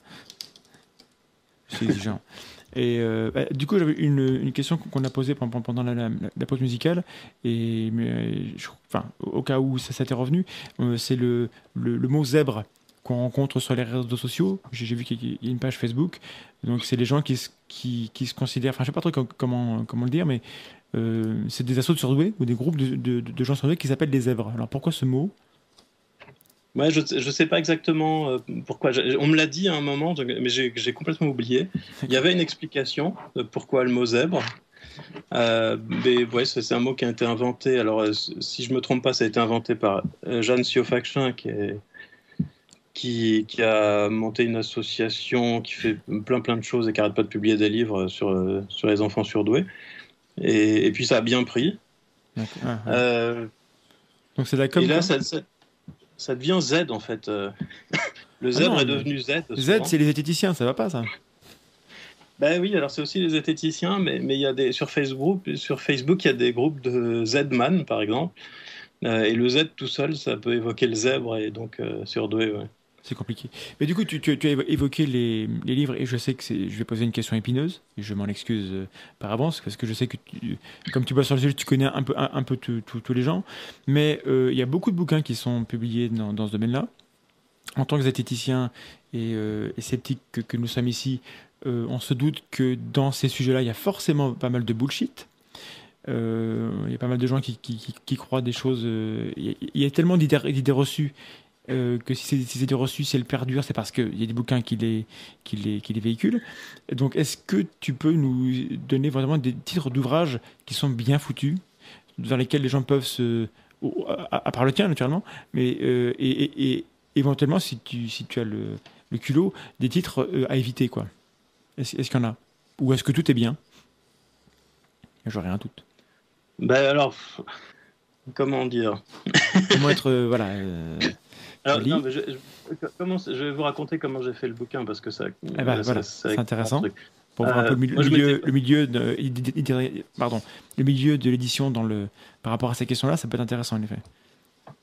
En fait, il y, a, des livres, il en sort euh, quasiment toutes les semaines, c'est impressionnant. Hein. Eh euh, du coup, je ne peux pas suivre. Hein. Ça, on m'a recommandé le livre de Gabriel Val, par exemple, qui m'a l'air assez sérieux, et je crois que c'est ses collections que je ne me trompe pas. Mm-hmm mais je n'ai pas encore lu à vrai dire. Euh, mais voilà, des échos que j'en ai eu, ça, ça, avait l'air vraiment bien. Euh, sinon, comment ça s'est passé? Moi, il y, a à peu près, je crois, ça fait peut-être dix ans maintenant, mais euh, j'avais assisté à une conférence grand public sur les enfants sur deux, et puis ça m'a passionné. C'est là que je me suis dit que je, voulais travailler dessus. puis bon, ça, ça, a un peu traîné, du coup, il y a eu une très grande pause. Euh, mais, du coup, après cette conférence, je me suis mis à, lire, pas mal de livres hein, qui sortaient. Et en fait, dans tous les livres que j'ai lus, je retrouvais la même chose que, comme, rationaliste, je trouvais très frustrant. C'est-à-dire que, en fait, c'est des livres qui s'adressent à des parents d'enfants précoces qui ont des difficultés et qui veulent les résoudre. C'est des, des, livres concrets qui donnent des conseils, euh, qui sont plutôt des témoignages. Euh, voilà, c'est un peu des guides pratiques, quoi. C'est pas des bouquins qui expliquent vraiment le, les, mécanismes derrière. Quoi. Et alors, généralement, c'est écrit par des gens qui connaissent des enfants surdoués. Alors, je, fais exprès de dire des, j'explique après pourquoi. Et, non, et, je dis pas les enfants surdoués, mais qui connaissent des enfants surdoués pour travailler avec eux parce qu'ils sont dans des associations, parce que c'est des psychologues sur le terrain qui sont spécialisés dans les enfants précoces. Et donc, ils donnent leur opinion, en fait. C'est des opinions éclairées. Voilà, ce que j'ai vu comme livre, c'était des opinions éclairées parce que c'est des opinions de gens qui travaillent avec des enfants précoces. Et ce que j'ai découvert après coup, euh, c'est qu'il y avait un décalage énorme entre ce que eux racontent, leur opinion éclairée, et puis ce que racontent euh, les gens qui travaillent du côté de la recherche sur les enfants précoces, euh, qui sont en général beaucoup plus modérés, qui trouvent en général beaucoup moins d'effets négatifs à la douance. Bah ça, oui, juste, ça, pour, cette idée-là, c'est quand même euh, c'est à, la fois logique et, on n'y pense pas. C'est qu'en effet, les, gens dont tu parles qui, témoignent et qui travaillent euh, en tant que psy, forcément, ils croisent plus de gens qui ont des problèmes. Donc forcément, leur échantillonnage, il est biaisé et ils, ils, peuvent avoir tendance à penser que les, surdoués ont plus de problèmes que les autres. C'était juste pour, pour rebondir là-dessus. C'est ce que je voulais dire après. Pardon, excuse-moi, bah, je t'écoute. non, bah, c'est pas grave, on peut le dire avant. on, on l'aura dit deux fois, c'est bien. En fait, dans l'idée des, voilà, dans l'idée euh, si oh, quelqu'un travaille sur le terrain. Désolé, j'étais sûr d'avoir été. Ah, c'est pas possible. oh, le boulet. QI, mais il, il, il, pas le niveau. Hein. Je, suis malade, je suis trop intelligent et donc inadapté. Voilà. C'est parfaitement cohérent. Merci. Coupe ton micro. Je comprends pas les codes sociaux. C'est pas grave. Ah là là. Ah, donc, pardon, donc tu disais que donc, euh, les bouquins qui sortent. Euh, voilà. Dans, dans l'esprit des lecteurs, en fait, le, une personne qui est psychologue de terrain, qui voit des enfants surdoués tout, tout le temps, forcément, c'est la personne la plus experte sur les surdoués. Voilà comment les gens imaginent les choses. De même qu'un chirurgien ou un, médecin qui est, vraiment médecin, euh, pour eux, ça va être la personne la mieux placée pour parler des maladies.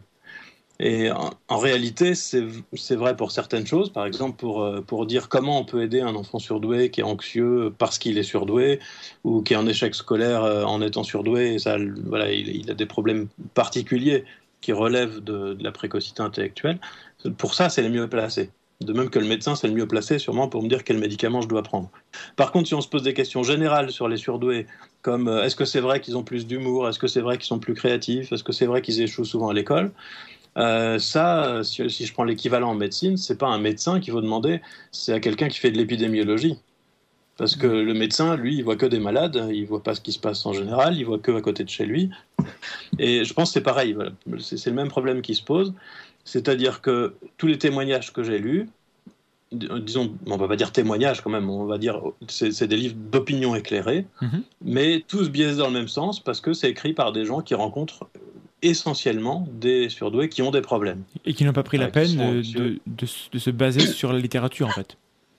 Parce qu'ils pourraient, sinon, s'ils si, s'ils avaient euh, Ouais, le alors- recul pour aller sur la littérature, ils, pourraient écrire des bouquins qui soient scientifiques, entre guillemets. Oui, tout à fait. Moi, j'ai discuté avec des gens qui, qui, sont, qui font les deux, qui sont à la fois psychologues de terrain et, et qui font de la recherche.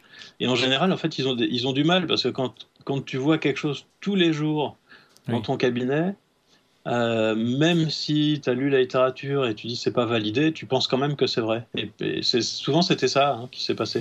En fait, c'est des gens qui disent, par exemple, pour l'anxiété, qui est le- l'exemple que je prends tout le temps parce que j'ai fait une méta-analyse là-dessus, euh, l'idée que les surdoués sont plus anxieux, ça revient tout le temps, et c'est absolument pas validé du tout. Il y a eu au moins 13 études faites là-dessus, qui vont quasiment toutes dans le sens inverse, ou soit dans le sens inverse, soit dans le sens, il n'y a, pas de différence. Mais là, ce que, tu es en train de dire, c'est terrible parce qu'il y a beaucoup de gens qui, parce qu'ils sont angoissés, se rassurent en disant qu'ils sont surdoués, peut-être. Et là, tu es en train de dire que parce qu'ils sont angoissés, ils ont encore moins de chances d'être surdoués que quelqu'un qui ne sera pas angoissé. C'est Ah terrible. non, il y a- non, il n'y a pas de... euh, Non. ouais, enfin, il, il semblerait, grosso modo, si on met tout ensemble, il semblerait qu'il n'y ait pas de lien entre les deux. C'est ça, voilà. On peut tout à fait être, euh, être anxieux et surdoué, il n'y a pas du tout de contradiction. Non, d'accord, bon, été un peu vite en Mais disons, euh, voilà, pour revenir juste aux, aux- aux gens donc, qui sont à la fois dans la recherche et dans la pratique, eh ben, en général, ils finissent par se dire que euh, quand même, non, ils ont, ils ont vu trop de surdoués anxieux, donc ils ont bien conscience qu'il y a un problème d'échantillonnage, c'est-à-dire qu'ils n'ont pas vu tous les surdoués, mais ils se disent que quand même, c'est la recherche qui est, qui est pas bien faite, qu'il faut attendre d'autres recherches, et donc au mieux, ils suspendent leur jugement, mais Mhm. rarement, ils se disent, bon, bah, c'est une impression que j'ai, mais c'est faux. Donc ça, c'est les, les biais de confirmation, c'est même quand on sait que ça Voilà. existe, on est, on est toujours victime de ça. Je crois que c'est notre prochain épisode dans la tronche, il me semble qu'on parle de ça. Ouais. Et, euh, et donc Et- même les gens qui, qui sont dans le, dans le milieu du soin, etc., sont pas du tout épargnés par ces, par ces biais-là, je dirais même au contraire, parce qu'ils ils- peut-être qu'ils surestiment leur capacité à en tenir compte. Oui, c'est ça, parce qu'ils ont, ils ont conscience du problème et ouais, souvent, je pense qu'ils sous-estiment. euh, ouais. Et donc, euh, et pour revenir à, à l'histoire de, de mon livre, du coup, Oui. euh, en fait, j'avais lu tout ça, j'avais trouvé ça passionnant. Moi, je, je croyais à fond à tout ce qui était marqué dedans, hein, parce que, je- comme tous les lecteurs, moi, on me dit que c'est des spécialistes. euh, donc, euh, Ce tout sont ce des qu'ils disent, bah, experts. en- des experts. Petite voilà, dédicace à tous- Xavier qui adore le mot expert. Non, mais en plus, ils disent tous la même chose. Donc, je me suis dit que c'était vrai. Mais quand même, je trouvais que ça, ça manquait de références, euh, d'études et tout ça. Et du coup, j'ai été voir des gens à l'université qui travaillaient sur les, sur les enfants précoces, avec qui j'ai discuté. Et puis, euh, c'est là que je me suis dit, bah, quand même, il y a, il y a un décalage entre ce qu'eux me racontent et puis euh, ce que je lis dans les bouquins. Quoi. Et, et du coup, euh, j'ai essayé- j'ai cherché des livres euh, et j'ai pas trouvé. C'est-à-dire des, des livres comme celui que j'ai fait. Euh, C'est-à-dire des livres scientifiques, j'en ai trouvé. Mhm. Et- mais alors, c'est- c'est c'est pénible à lire parce que c'est- c'était avec un, un ton académique. Ça, voilà, ça s'adresse à des étudiants qui sont éventuellement en thèse. Mais en, en français? Oui, en français, il y en a. Il y a. Todd Lubart qui a écrit un livre chez Bréal, je crois. Mais c'est- voilà, c'est un livre universitaire. hein. D'accord, c'est ardu. Et Quoi. donc, il, voilà, il est complet. Il est, voilà, mais il est, il, il est casse-pied à lire si on n'est pas, si on pas étudiant. Mhm. Et en fait, euh, le livre, là, je- moi, j'avais laissé tomber cette, cette histoire de surdoué parce que bon, j'étais occupé par d'autres choses. Et c'est Gérald Bronner qui, est- qui lançait une nouvelle euh, collection au PUF. Et il m'a décrit sa collection en me disant on veut faire de la vulgarisation à l'américaine. C'est-à-dire, en gros, dans le livre, on met tout ce qu'on mettrait, question contenu, tout ce qu'on mettrait dans un vrai livre scientifique, mais on le rend accessible à tout le monde. Voilà, c'était ça le, le deal. Et, et donc là, ben, je me suis dit, voilà, c'est justement, euh, pour les surdoués, c'est justement le livre qui manquait, en français en tout cas, que j'ai pas trouvé. Et voilà, c'est comme ça que ça s'est fait. Voilà, Donc, si, du si- coup- si vous voulez des- des- des- un bouquin accessible mais euh, à jour sur la littérature scientifique pour de vrai, voilà, vous- au moins vous avez maintenant ce bouquin-là qui s'appelle Les surdoués ordinaires. Voilà, alors, plus, après- juste après, il y, a eu, il y a eu le livre de Gabriel Val euh, qui est paru au- au- dans la collection Que sais-je. Euh, donc je, je pense qu'il est un peu euh, du, du même genre en fait. Euh, par contre, alors j'ai conscience aussi des limites de ce livre-là, c'est que s'il y a tant de livres qui sortent sur les surdoués, euh, c'est pas que les gens se posent des questions métaphysiques et ont envie de savoir comment sont les surdoués en général, c'est parce qu'ils ont des enfants euh, surdoués, que ça leur pose des difficultés, qu'ils savent pas comment s'adapter. Et donc là, évidemment, euh, mon livre est pas du tout adapté. C'est pas la même question. D'accord. Ouais. c'est pas du tout la même approche. Et, et dans ce cas, je sais pas quoi conseiller parmi tous les autres livres. Eh Moi, oui. Tout ce que je peux conseiller, en fait, c'est pour, pour un auditeur, si l'objectif c'est d'avoir des réponses pratiques, savoir quoi faire, avec un enfant surdoué, euh, où téléphoner, quelle association contacter, euh, ou même comment gérer ça au, quotidien. Euh, voilà, il ne faut pas prendre mon livre, il faut prendre n'importe lequel. Autre, moi j'en ai vu plein qui disent tous à peu près la même chose. Simplement, à chaque fois qu'il y a des généralités, comme les enfants précoces font des cauchemars, les enfants précoces sont anxieux, les enfants précoces ont de l'humour, il faut vous en méfier parce que ça, le plus souvent, c'est des impressions qu'ont les psychologues parce qu'ils ont vu ça beaucoup. Et ils ont vu ça beaucoup parce qu'ils reçoivent essentiellement des enfants surdoués qui, par ailleurs, ont des problèmes. Je comprends. Il y a beaucoup d'enfants précoces qui n'ont pas de problème. J'aimerais euh, te reposer une petite question euh, avant la, deuxième pause pour revenir un peu à, ce une question qui avait été posée un peu avant. À savoir sur est-ce qu'on peut euh, faire évoluer son QI, mais je pense aux, parents qui, en stimulant leurs enfants, en essayant de, de les leur faire écouter des musiques classiques, etc., ont l'idée que peut-être ils peuvent les rendre plus intelligents. Est-ce que ça, euh, c'est complètement délirant ou est-ce que euh, ça, marche? Alors, euh, c'est pas délirant pour deux raisons. D'abord, ça peut marcher, ça, joue un tout petit peu sur le QI. Mais plus, on stimule, plus on stimule, plus on peut. enfin, voilà. Ouais, mais il n'y a, pas que le QI, il y a aussi les connaissances, les, mhm. voilà, tout ce qu'on connaît. Par exemple, l'école, ça fait pas monter le QI, mais ça augmente les connaissances. Voilà. Donc, ça, si, on a un, QI de 100 euh, à 11 ans, qu'on aille à l'école ou pas, on aura probablement un QI de 100 aussi à 30 ans. Mais, par contre, on n'aura pas les mêmes connaissances. Mais avant, voilà, mais avant 11 ans, est-ce que dans, la petite enfance, parce qu'il y a même des, je ça dans, des, films, des, parents qui font écouter la musique classique dans le ventre de la mère tu vois, pour essayer dans, l'idée que euh, si l'enfant est exposé à des, à, des, à des choses complexes, riches, belles, etc., euh, il va se développer plus, plus facilement. Est-ce que ça, c'est basé sur quelques petites choses un peu vraies, au, moins, ou, c'est juste euh, une idée reçue? Euh, Non, ça, je crois que c'est l'effet Mozart, ça, non? Voilà. Ouais, l'effet Mozart, ça a été complètement démonté. Enfin, il y, a eu une étude scientifique à une époque qui disait si on écoute de la musique classique, on devient plus intelligent. Mhm. et, puis, euh, et puis, on s'est rendu compte que c'était faux. D'accord. Donc euh, bah, ça fonctionne pas, mais ceci dit, enfin ça fonctionne pas pour augmenter le QI. Non, mais après, écouter la musique classique, c'est une bonne idée. Dire, ça, voilà. Très bien. Donc, je veux dire, de toute façon, c'est bien. Oui, oui, oui. oui. Comme il n'y a pas que le QI dans la vie, c'est bien de connaître la musique. Voilà.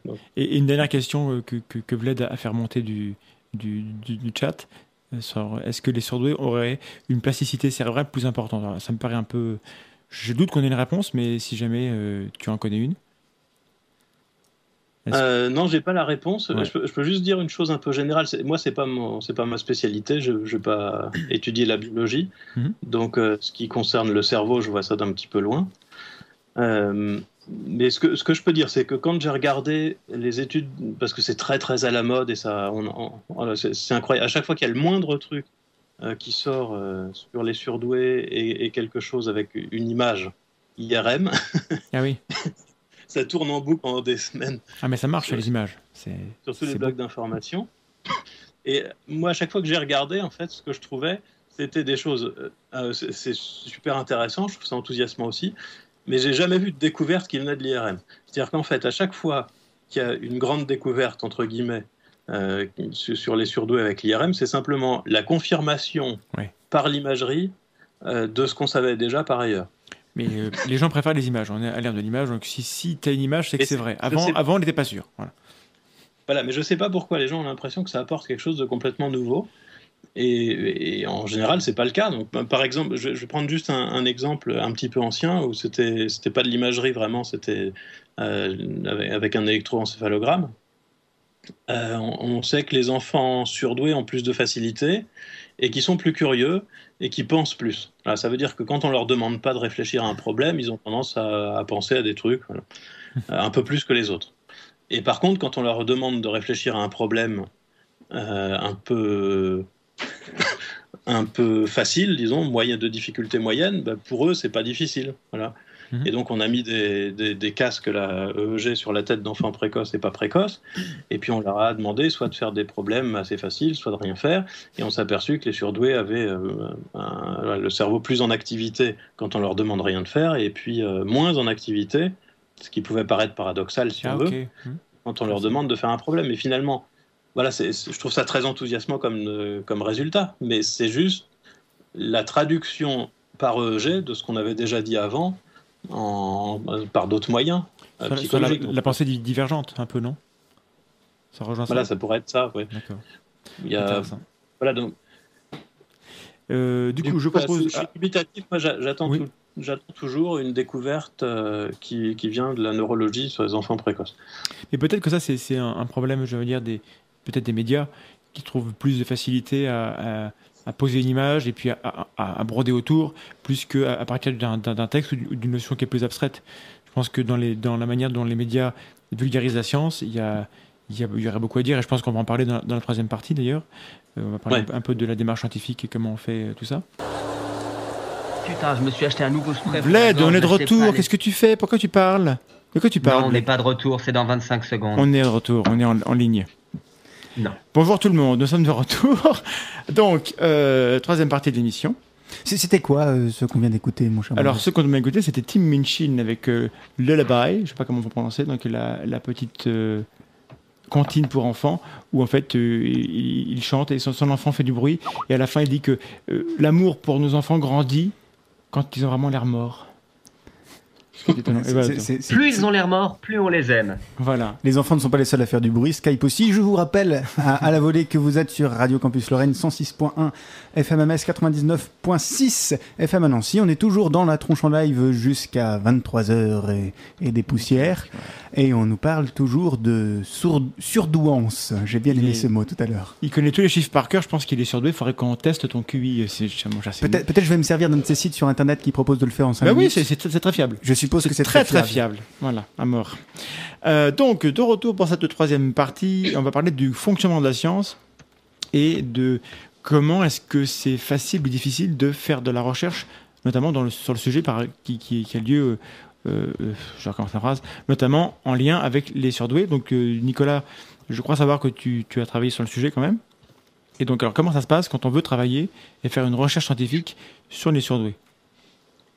Oui, il y, y, a plusieurs choses difficiles et alors, ça, ça, je l'ai découvert aussi en, en, faisant mes recherches pour le livre, euh, parce que contrairement à ce que je pensais, je m'attendais à ce qu'il n'y ait pas beaucoup de recherches. Puis finalement, il y a énormément de recherches ah. sur les surdoués depuis un, un, siècle, énormément. Et en fait, il y a beaucoup de recherches de très mauvaise qualité. Donc, il, y a, il y a aussi quelques recherches vraiment remarquables, euh, mais beaucoup de recherches de mauvaise qualité. Et donc maintenant que je m'y mets, je vois un peu mieux. J'avais déjà compris avant, mais je vois encore mieux maintenant que j'essaye de, de, le faire, les difficultés qu'il peut y avoir à travailler sur ce sujet. Euh, et alors qui sont pour certaines liées vraiment au, au sujet des surdoués, et pour d'autres, mais, mais ça m'intéresse aussi de parler de ça, et pour d'autres liées au fonctionnement de la science en général. Alors ce qui est, ce qui est vraiment lié aux surdoués, c'est d'abord le problème de la définition, dont on a déjà parlé, donc voilà, je ne vais pas redire, mais simplement si chacun a sa définition et qu'on ne parle pas tous de la même chose, c'est très difficile d'arriver à un consensus. Et en, en, science, ce qui est vraiment important, euh, c'est d'avoir des réplications d'expériences de, et d'observations. Là, c'est un peu difficile. Et un autre problème dont on n'a pas encore parlé directement et qui est très, très important pour les surdoués, c'est le problème de l'échantillonnage. C'est vraiment lié aux surdoués. Alors, c'est lié, quand je dis c'est lié aux surdoués, c'est lié au fait qu'on essaye d'étudier un groupe de gens qui n'est pas visible. C'est-à-dire qu'a priori, un surdoué, ça ne se voit pas qu'on est surdoué, et donc on ne peut pas les repérer facilement. Euh, pour savoir si un enfant est surdoué avec la définition la plus courante, donc avec un QI supérieur à 130, il faut faire passer un test de QI. Euh, normalement, ça prend une heure et demie, deux heures au moins. Euh, ça coûte cher en plus. et de, donc, c'est un peu compliqué. Alors le fait qu'il soit à peu près 1 sur 40 dans la population générale, ça, ça, rend les choses encore beaucoup plus difficiles. Parce que si on se met à la place du chercheur euh, naïf, donc on ne pense pas à l'argent ni au temps, et on se dit, bah voilà, mais moi je voudrais étudier, je ne sais pas, je me pose une question, je voudrais savoir si c'est vrai que les surdoués ont plus d'humour que les autres, par exemple. Donc j'ai un test d'humour, c'est bon, ça je sais le faire passer à tout le monde on va dire. Un et test d'humour, euh, déjà, moi, ça m'intéresse, mais c'est trop tard. Ah oui, on n'a pas le temps. On n'a pas le temps, mais c'est passionnant, ça. Un test d'humour. Ouais. J'aimerais faire un test. Il y en a plein en fait. Je me sens mal, je vais faire un test d'humour. Pardon. Ouais, euh, bah, une, des, une des manières de mesurer le sens de l'humour, par exemple, c'est de, de demander de répondre à des blagues ou d'expliquer pourquoi des blagues sont drôles. Oh. Et juste, je donne juste cet exemple parce que oui. quand on mesure l'humour de cette manière, il y a évidemment une composante intelligence qui entre puis, en jeu. Et puis vocabulaire, etc. Oui. Mais bon, alors revenons. C'était juste un exemple. Pardon, je t'ai coupé. Je, je, c'est mon habitude. Je, je suis Donc, mal poli. voilà, si, je veux savoir si les surdoués sont, ont plus d'humour ou pas. Mhm. Euh, on, on va supposer que c'est pas un problème de mesurer l'humour. Comment je fais? Il me faudrait une centaine d'enfants ordinaires avec un QI qui tourne autour de 100. Ça, c'est vraiment très facile à trouver. Il suffit de prendre 150 enfants, disons, et sur les 150, j'élimine les 50 qui sont le plus loin de la moyenne, et voilà, j'ai un, j'ai un groupe d'enfants ordinaires. Et il m'en faudrait une centaine qui soient surdoués. Mais euh, je voudrais avoir un échantillon représentatif. Ça veut dire que mes surdoués, il faudrait que je les ai choisis dans la population des surdoués que je ne connais pas, de manière aléatoire. La méthode la plus évidente pour faire ça, ce serait de faire passer un test de QI à vraiment plein d'enfants, jusqu'à ce qu'on ait trouvé une centaine de surdoués. Mais si on fait le calcul, pour avoir une centaine de surdoués, il faut 4000 enfants. Alors quatre- il faudrait voilà, sélectionner 4000 enfants pour espérer avoir un, un échantillon correct. C'est beaucoup trop. Avec un test qui prend une heure et demie et qui Bah, coûte euh, plus, d'une centaine Si on, d'euros, c'est oui, si on parle de 400 euros fois 4 fois 4000, euh, Alors ça s'est déjà fait quand même. c'est un gros budget, c'est bien. Il y a eu quelques, voilà, il y a eu quelques études quand même, euh, mais il faut que ce soit organisé par. là, c'était organisé par l'INETOP. Enfin, c'est, des- institutions euh, du gouvernement qui organisent ça, mais il y a eu en- dans les années 60 et puis ça a été répliqué après une ou deux fois. Il y a eu des grandes études euh, où on a fait passer des tests d'intelligence collective en France à 126 000 euh, enfants jusqu'à la cinquième, je crois. Et du coup, on a plein de données sur, leur, quotient intellectuel et puis on a euh, des, questionnaires qui étaient passés aux parents, aux enseignants, euh, on a des données médicales, etc. Mais pour donner un exemple très concret, là, on vient de finir d'analyser des données pour, sur, les troubles émotionnels éventuels chez les surdoués. Euh, sur un bel échantillon, un bon échantillon. C'est formidable, c'est rarissime qu'on ait un, vrai échantillon comme ça, représentatif. Euh, comment ça a été fait? On a trouvé 2000 personnes, 2000 maires qui ont accepté de participer à une expérience. Au bout de quelques mois, sur les 2000, il en reste 1000. Parce qu'il y en a qui déménagent, il y en a qui laissent tomber, qui en ont marre, ou voilà. Donc il en reste 1000. Euh, ça veut dire qu'on a des données sur 1000 enfants, avec, euh, on a le QI, on a plein plein de trucs, c'est- très intéressant. Et sur les 1000 enfants, on a trouvé exactement le nombre de surdoués qu'on s'attendait à trouver, c'est-à-dire 23. 23, Ah c'est oui. un, tout petit échantillon. Donc du coup, on se retrouve à faire une étude colossale pour Oui. au final avoir un petit échantillon. Alors l'étude n'était pas faite pour étudier les surdoués, c'était pour des, des choses beaucoup plus ambitieuses de médecine, etc. Mais, mais c'est pour illustrer le, voilà, le décalage qu'il peut y avoir entre le- l'investissement qui est énorme pour avoir à la fin un petit échantillon. Ouais, pour, pour avoir une étude qui soit vraiment, vraiment euh, robuste et solide, euh, c'est pas comme dans les, dans les autres sciences, en, en physique ou en chimie, où il suffit, entre guillemets, d'avoir euh, d'avoir le produit. Enfin, le problème de l'é- de l'échantillon est vraiment extrêmement crucial dans toutes ces études-là. C'est ça, ça Ah qu'il oui, faut tout faire comprendre que Parce oui, la difficulté, c'est ça. Ce que je disais toujours aux étudiants, c'est que la, différence fondamentale qu'il y a entre ce qu'on appelle les, les sciences dures et les sciences molles, peut-être, c'est que en- en- dans les sciences molles, comme la psychologie, sciences humaines, on va dire, Ouais. on n'essaye pas de démontrer des résultats universels. On ne veut pas démontrer un résultat qui est vrai. tout Merci. on veut démontrer des résultats généraux, c'est-à-dire qui marchent en général ou en moyenne. Et à cause de ça, on a besoin d'échantillons et on a besoin de faire des statistiques. Et, ça, Et et donc, alors, je, crois savoir que c'est. Enfin, en plus, tu, enseignes les, les maths, et euh, il y a quand même, à l'heure actuelle, depuis quelques années ou quelques mois, euh, pas une polémique, mais il y a quand même une crise dans, dans les sciences humaines, où il y a, en psychologie en particulier, où, où on remet en question pas mal de choses, parce que les stats seraient pas de bonne qualité. Donc ça, ça rejoint ce que tu dis, que, que c'est difficile d'avoir un échantillon de, de bonne qualité. Et qu'en plus, Ouais. d'ailleurs, il faut, il faut le traiter de manière très très rigoureuse et avec des maths qui soient euh, au, au niveau. Quoi. Apparemment, euh, je crois savoir que ça- il y a des gens qui, qui, qui tirent un peu la, la sonnette d'alarme, comme quoi les, les- les sciences humaines et en particulier la psychologie ne seraient pas extrêmement euh, euh, propres là-dessus. Voilà, je ne sais pas si tu veux euh, ré- réagir là-dessus ou si tu veux continuer, pardon, je... c'est un peu hors sujet. mais- Euh, bah, ça, ça fera peut-être partie de, la, oui, de ce, que je, ce que je voulais raconter après. D'accord, bon, euh, Euh, je mets ça, je mets ça sous le coude, voilà, c'est pas plus tard. J'essaye de- d'aller plus vite là, juste simplement. Euh, donc, je, je disais simplement, donc pour, pour faire une expérience bien, quoi, simple et bien, euh, en fait, il, il faut développer des moyens considérables. Or, il se trouve que la, la science, comme ça fonctionne maintenant, euh, si on regarde comment ça se passe du côté des chercheurs, c'est devenu vraiment. Euh, je dis c'est devenu parce que ça, ça a vraiment empiré de ce côté-là. Ouais. Mais on, on demande des résultats, on demande aux chercheurs d'avoir des résultats rapides, dans des bonnes revues, euh, souvent. Et du coup, ça décourage complètement les grandes, les grandes enquêtes comme ça. parce que... Juste pour réagir à ça, que c'est amusant.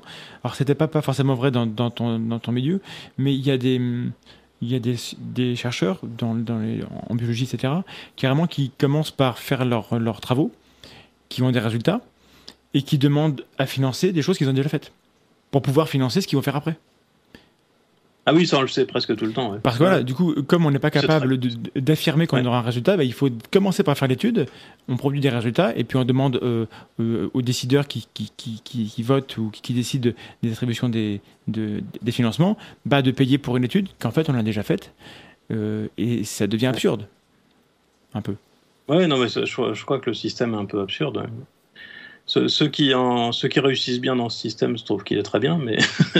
c'est comme tout, c'est darwinien. Euh, on encourage un comportement qui lui-même euh, va, va euh, emballer le système. Et on arrive à un. Je pense qu'on arrive en bout de course. Hein. Il, y a, quelque chose qui, commence à plus marcher très très bien. Donc, voilà, une, des, une des modifications, ça a été pour la psychologie que, en gros, maintenant, les chercheurs ne sont jugés quasiment que sur le nombre d'articles qu'ils publient et le, le niveau de la cote, disons, des revues où ils publient. Donc impact factor et, euh, voilà. nombre de Ça veut dire que en fait personne ne lit jamais quand on, quand on évalue des candidats, que ce soit pour, euh, pour financer des projets, pour recruter quelqu'un, tout le développement de la carrière. En fait, on n'est jamais jugé sur ce qu'on a vraiment fait, sauf si on trouve quelque chose de révolutionnaire dont tout le monde parle. Mais c'est rarissime en fait. Bah, euh, dans ce cas, bah, évidemment, tout le monde en a parlé, on sait ce qu'on a fait.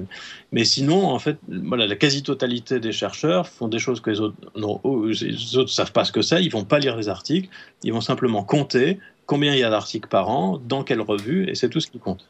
Donc ça, ça favorise évidemment le comportement, des comportements, des stratégies, disons, pour publier plus, plus vite.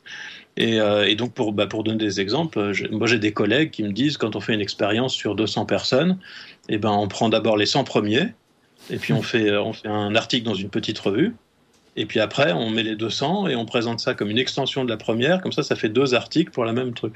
Alors qu'on n'est pas censé faire ça. Voilà. Éthiquement, euh, normalement, c'était pas. Oui, c'est, Mais du coup, euh, on enfin, et ça, ça, a comme conséquence l'augmentation exponentielle ou, ou, quasiment des papiers. C'est-à-dire qu'il y, y, a beaucoup plus d'articles qui sortent par jour, beaucoup plus que ce que quelqu'un peut lire en une vie, en fait, à l'heure actuelle. Ah oui, j'ai, vu que le, la revue La Frontiers donc c'est une revue euh, qui publie en ligne seulement, mais surtout sur tous les sujets scientifiques. Mhm.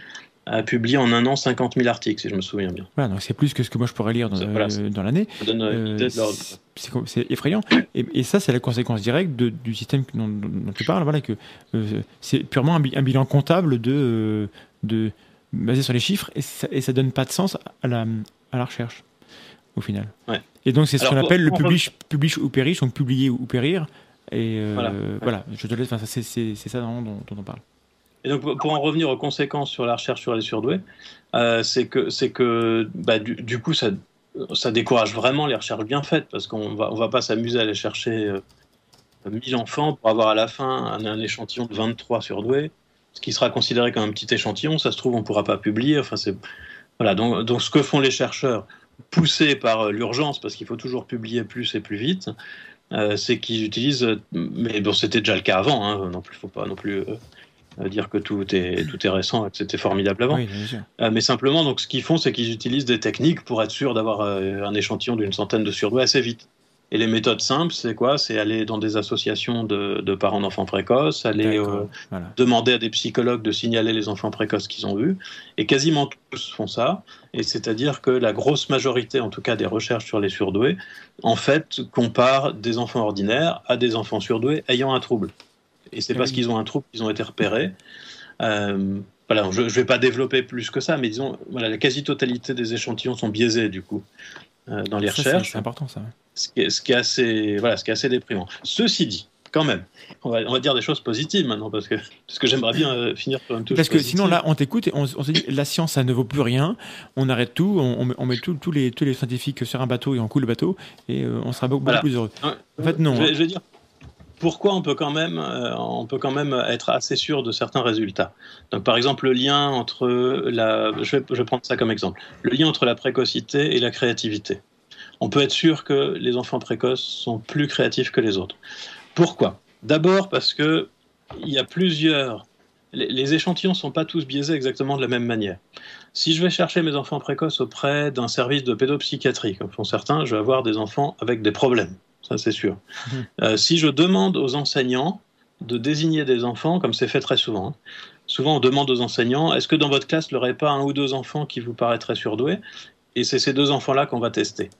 Dans ce cas, on, on obtient un échantillon qui est biaisé dans le sens des stéréotypes partagés par les enseignants. Mais c'est-à-dire qu'on aura plutôt une surreprésentation des élèves surdoués brillants, par exemple. Mhm. Donc c'est pas le même biais exactement.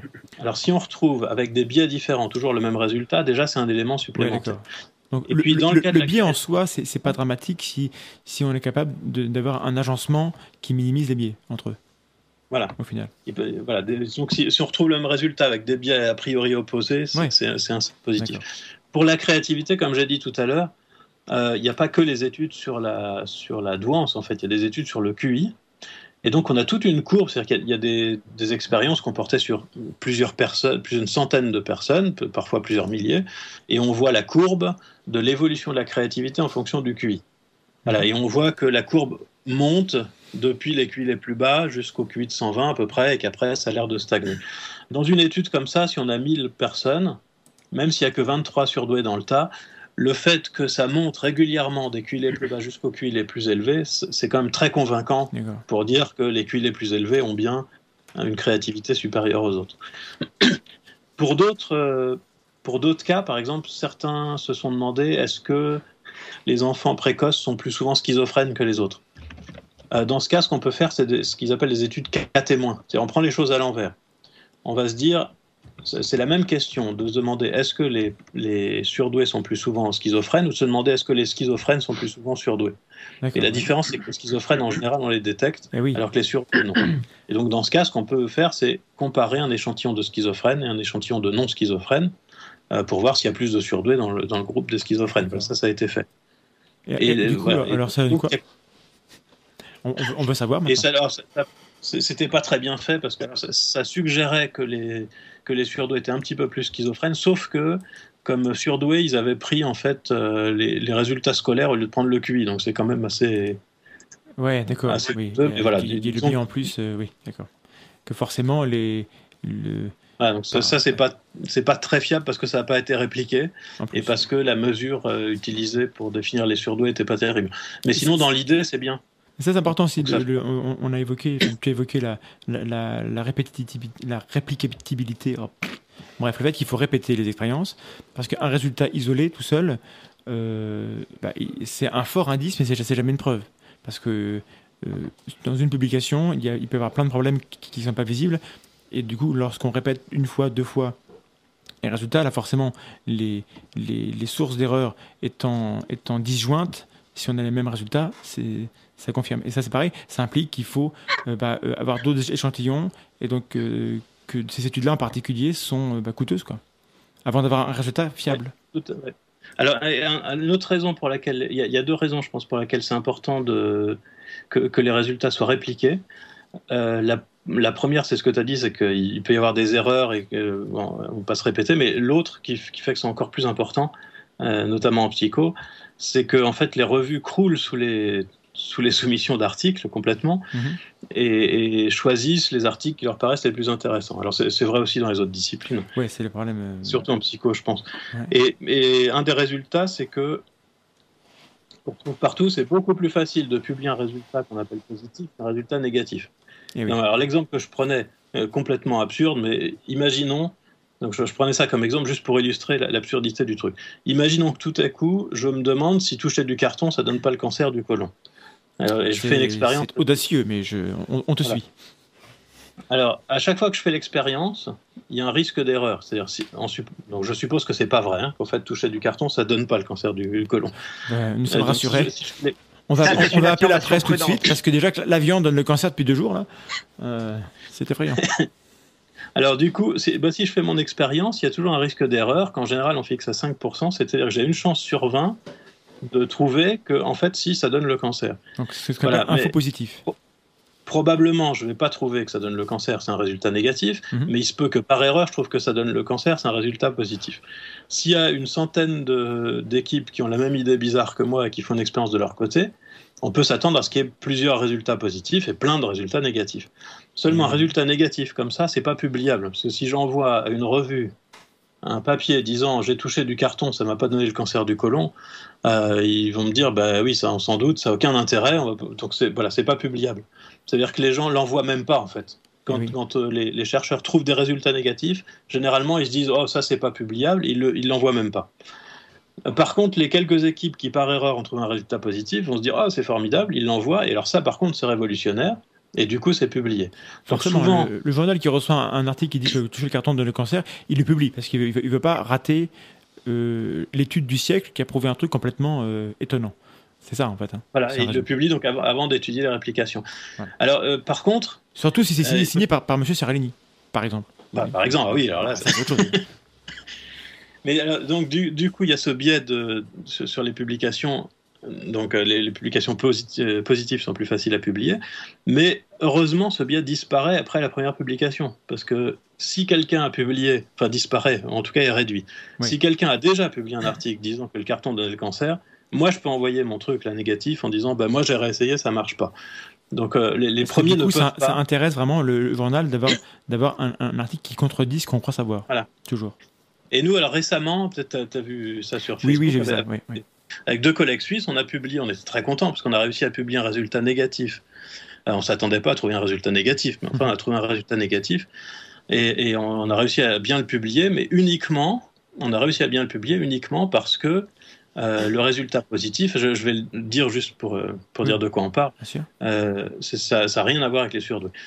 ce qu'on s'attendait à trouver, c'est que les gens qui, qui, croient beaucoup aux théories du complot pensent que rien n'arrive par hasard. c'est ça qu'on a testé et on a trouvé que c'était faux eh ben, on n'aurait jamais pu publier notre truc si, on avait dit simplement, euh, bah tiens, on s'est demandé si par hasard euh, les gens qui croient aux théories du complot n'ont pas, ont pas cette idée que rien n'arrive par hasard, et puis on l'a testé, ça marche pas, ça n'aurait pas marché.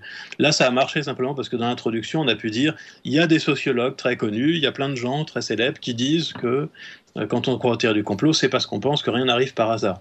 Et donc, du coup, on, vient là donner une réponse et montrer que quelque chose qui était cru avant. Et le fait c'est un argument que, que, moi je croyais, entre guillemets. Ça, ça paraissait assez logique. Et en effet, je l'avais lu plusieurs fois. Et, euh, et du coup, maintenant, j'évite de le dire. Mais j'aimerais quand même attendre, mon cher Nicolas, que ton étude soit euh, répliquée et, et, confirmée. Pour l'instant, je, reste sceptique sur ce résultat. Oui, tout à fait. Non, tu as, raison. Mais en, mais en, soi, c'est intéressant et, ça illustre bien le fait voilà, que quand, quand, quand, on a une attente et qu'on amène un, papier qui va contre ce qu'on attend, c'est plus facile à, publier. Voilà, mais il faut que ça ait été dit avant. Voilà. Et donc, je ne sais plus où on en était du coup avec tout ça?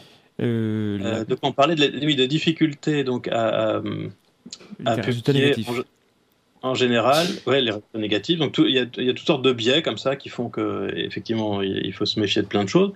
Euh, que pour les surdoués en particulier, il y a pas mal d'études qui sont assez mal faites, mais il y a quand même des méta-analyses. Et, et, par contre, je, reviens à mon idée de, conclusion optimiste quand même, pour mettre en garde, parce que beaucoup de gens me disent euh, une fois qu'on a dit tout ça, qu'on a dit oui, mais alors euh, les études souvent sont mal faites, euh, il y a des biais dans la plupart des échantillons, en fait on n'est pas sûr parce qu'il faut que tout soit réciplié, il y a des biais de publication. Et là les gens nous disent, ah bon alors dans ce cas, en fait la science ça vaut rien et mon intuition c'est mieux. Et c'est typiquement ce que j'ai comme réaction sur, je, reprends toujours le même exemple sur l'anxiété. quand je dis, ben, beaucoup de gens disent que les surdoués sont plus anxieux, et ben, moi j'ai 13 études qui disent que non, c'est pas vrai qu'on trouve soit pas de différence, soit on trouve des, différences dans l'autre sens. Et après, euh, comme, comme je veux être rigoureux et dire toute la vérité, j'explique que dans les 13 études, ben, en fait, on peut trouver des biais dans les 13 études, mais on en trouve partout. Mhm. Et, c'est là que les gens me disent, alors en fait, il y a des biais partout, donc ça veut rien dire, et donc j'ai raison de penser que les surdoués sont anxieux. Et, et ça, ça me paraît pas du tout raisonnable, parce que avec tous ces défauts, il faut bien avoir conscience des défauts, évidemment, euh, de, la science, et, les scientifiques ont bien conscience de, ces défauts et essayent toujours de faire des expériences mieux. Euh, malgré tout, les résultats de cette méta-analyse, par exemple, sur l'anxiété, c'est quand même beaucoup plus fiable que l'intuition d'une personne ou même d'un psychologue qui reçoit essentiellement des surdoués ayant des problèmes. La méthode, quand même, permet de, pallier les, erreurs et, les, défauts qu'elle produit. Et, je pense qu'en fait, si les gens ont l'impression qu'il vaut mieux se fier à l'intuition qu'à la science, sur des sujets comme ça, c'est simplement parce que les, les, scientifiques sont plus honnêtes et plus conscients des limites de ce qu'ils font et que donc le scientifique dira ah, moi j'ai fait mon test mais c'était dans une école particulière. J'ai pris une définition du QI qui était de, de la douance qui est pas la plus répandue. Donc éventuellement il pourrait y avoir des effets. Et puis c'était dans un pays pas dans un autre. Il peut y avoir des effets culturels aussi. Alors que le type qui a l'impression dans son cabinet que les, ou, juste avec ses enfants surdoués que les surdoués sont en général plus anxieux dira simplement ben, moi j'ai observé. Point. Voilà. Et puis il dit et il présentera ça comme un fait. Alors c'est absolument rien d'un fait pas la même méthode. Mais, euh, Ça, c'est très en dessous. Voilà, c'est un niveau de preuve très inférieur encore euh, aux, expériences même pas très bien faites. C'est comme on dit, le, euh, les, les, gens aiment beaucoup la raison jusqu'à ce que la raison donne un résultat qui, est différent de ce qu'ils pensent. Auquel cas, la raison, du coup, devient moins intéressante. C'est pareil pour la science. Quoi. Tant que la science va dans le sens de ce qu'on pense, on est bien content. Dès qu'elle dit l'inverse, elle a beaucoup moins de poids. Quoi. on, on doute. Mais comme disait Churchill, au niveau de la, euh, de la démocratie, je dirais pareil de, la science, c'est que c'est la meilleure méthode, c'est la pire des méthodes, à l'exception de, toutes les autres. Voilà. À l'heure actuelle. C'est une bonne conclusion. J'aime bien, j'aime bien. Je me tourne vers Vlad voir s'il y, a des choses intéressantes qui remontent du, du chat et quelque chose qui, où on pourrait répondre en deux minutes. Est-ce qu'on a des choses comme ça? Des choses auxquelles on pourrait répondre en deux minutes, pas tellement. bon. Mis à part, mis à part une question qui, euh, tiens, les surdoués sont-ils capables de mémoriser les informations plus facilement? Et question subsidiaire, les surdoués sont-ils capables de se reconnaître entre eux? Oh, Est-ce qu'il y a un, un douance euh, radar? Bah Alors c'est pas, c'est plus général que ça. C'est-à-dire que les, gens sont capables, par exemple les parents sont assez forts pour savoir si, si leurs enfants sont surdoués quand même. Ah, ah quand même. Donc ça, c'est Les enseignants aussi. Bah, euh, j'ai l'impression que ça rentre un petit peu en opposition sur ce que tu disais tout à l'heure, hein. sur le fait que les enfants ont une grande que les parents ont une grande facilité à dire que leurs enfants sont surdoués, tandis que ouais, il y a beaucoup de ils sont, ils sont juste en échec scolaire. Ouais, disons qu'il y a beaucoup de faux positifs. C'est ça. Mais voilà. Euh, mais alors pour, les parents, j'ai pas des données, j'ai pas de données euh, quantitatives, mais j'en ai pour les enseignants parce que parce que il y, a, longtemps de ça, quelqu'un avait conscience du problème de demander aux enseignants de désigner les, élèves potentiellement surdoués, et donc avait fait un test en demandant donc aux enseignants de désigner chacun deux trois enfants dans leur classe qui pensaient sur et en faisant ensuite passer un test d'intelligence à tous les enfants. Et comme ça, il a pu mesurer combien d'enfants surdoués passaient inaperçus, c'est-à-dire n'étaient pas détectés par les enseignants. Et il a trouvé qu'on ratait euh, avec cette méthode 20% des surdoués. C'est-à-dire que les enseignants désignent comme potentiellement surdoués 80% des surdoués. C'est pas si mal. Donc ça veut dire c'est voilà, c'est pas si mal. C'est ah, pas, génial. Ils en désignent beaucoup plus parce qu'on leur demande deux ou trois surdoués alors qu'il y en a en moyenne un peu moins de 1 par classe. Euh, donc il y, a aussi pas mal de faux positifs.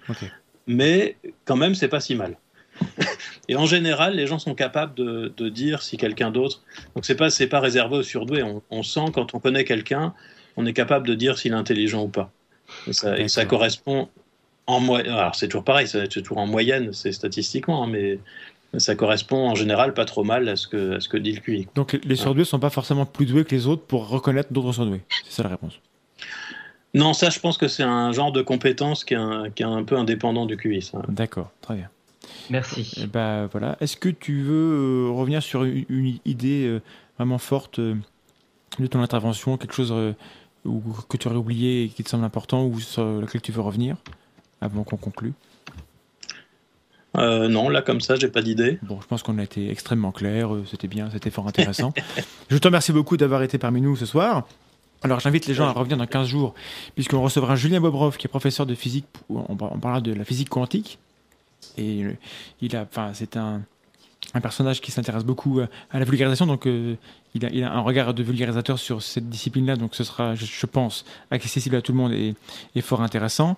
Je vous rappelle, pour ceux qui verraient l'émission avant, que nous, nous serons, Vlad et moi, à Paris, à Video City, les 7 et 8 novembre. Et le 8 novembre, on donnera une, conférence d'une demi-heure sur la, théorie de l'esprit.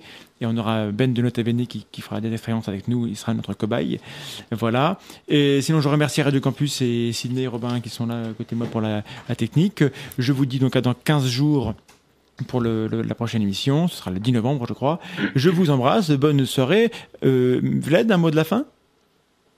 Eh bien, des gens disent merci à Nicolas Gauvry, je pense que c'est un très très bon mot de la fin en fait. Et ben voilà, merci euh, Ah, Nicolas. bah, merci. merci à tous. Et je vous dis bonne soirée, bonne nuit sur euh, Radio Campus Lorraine, 99.6 Nancy, etc. 106.fm MS. Il est fort. Ravi d'avoir passé deux heures avec la tronche en biais à Voilà. discuter C'était bien. de Surdoué. Merci à vous. À, la, à dans deux semaines. Voilà, bye bye.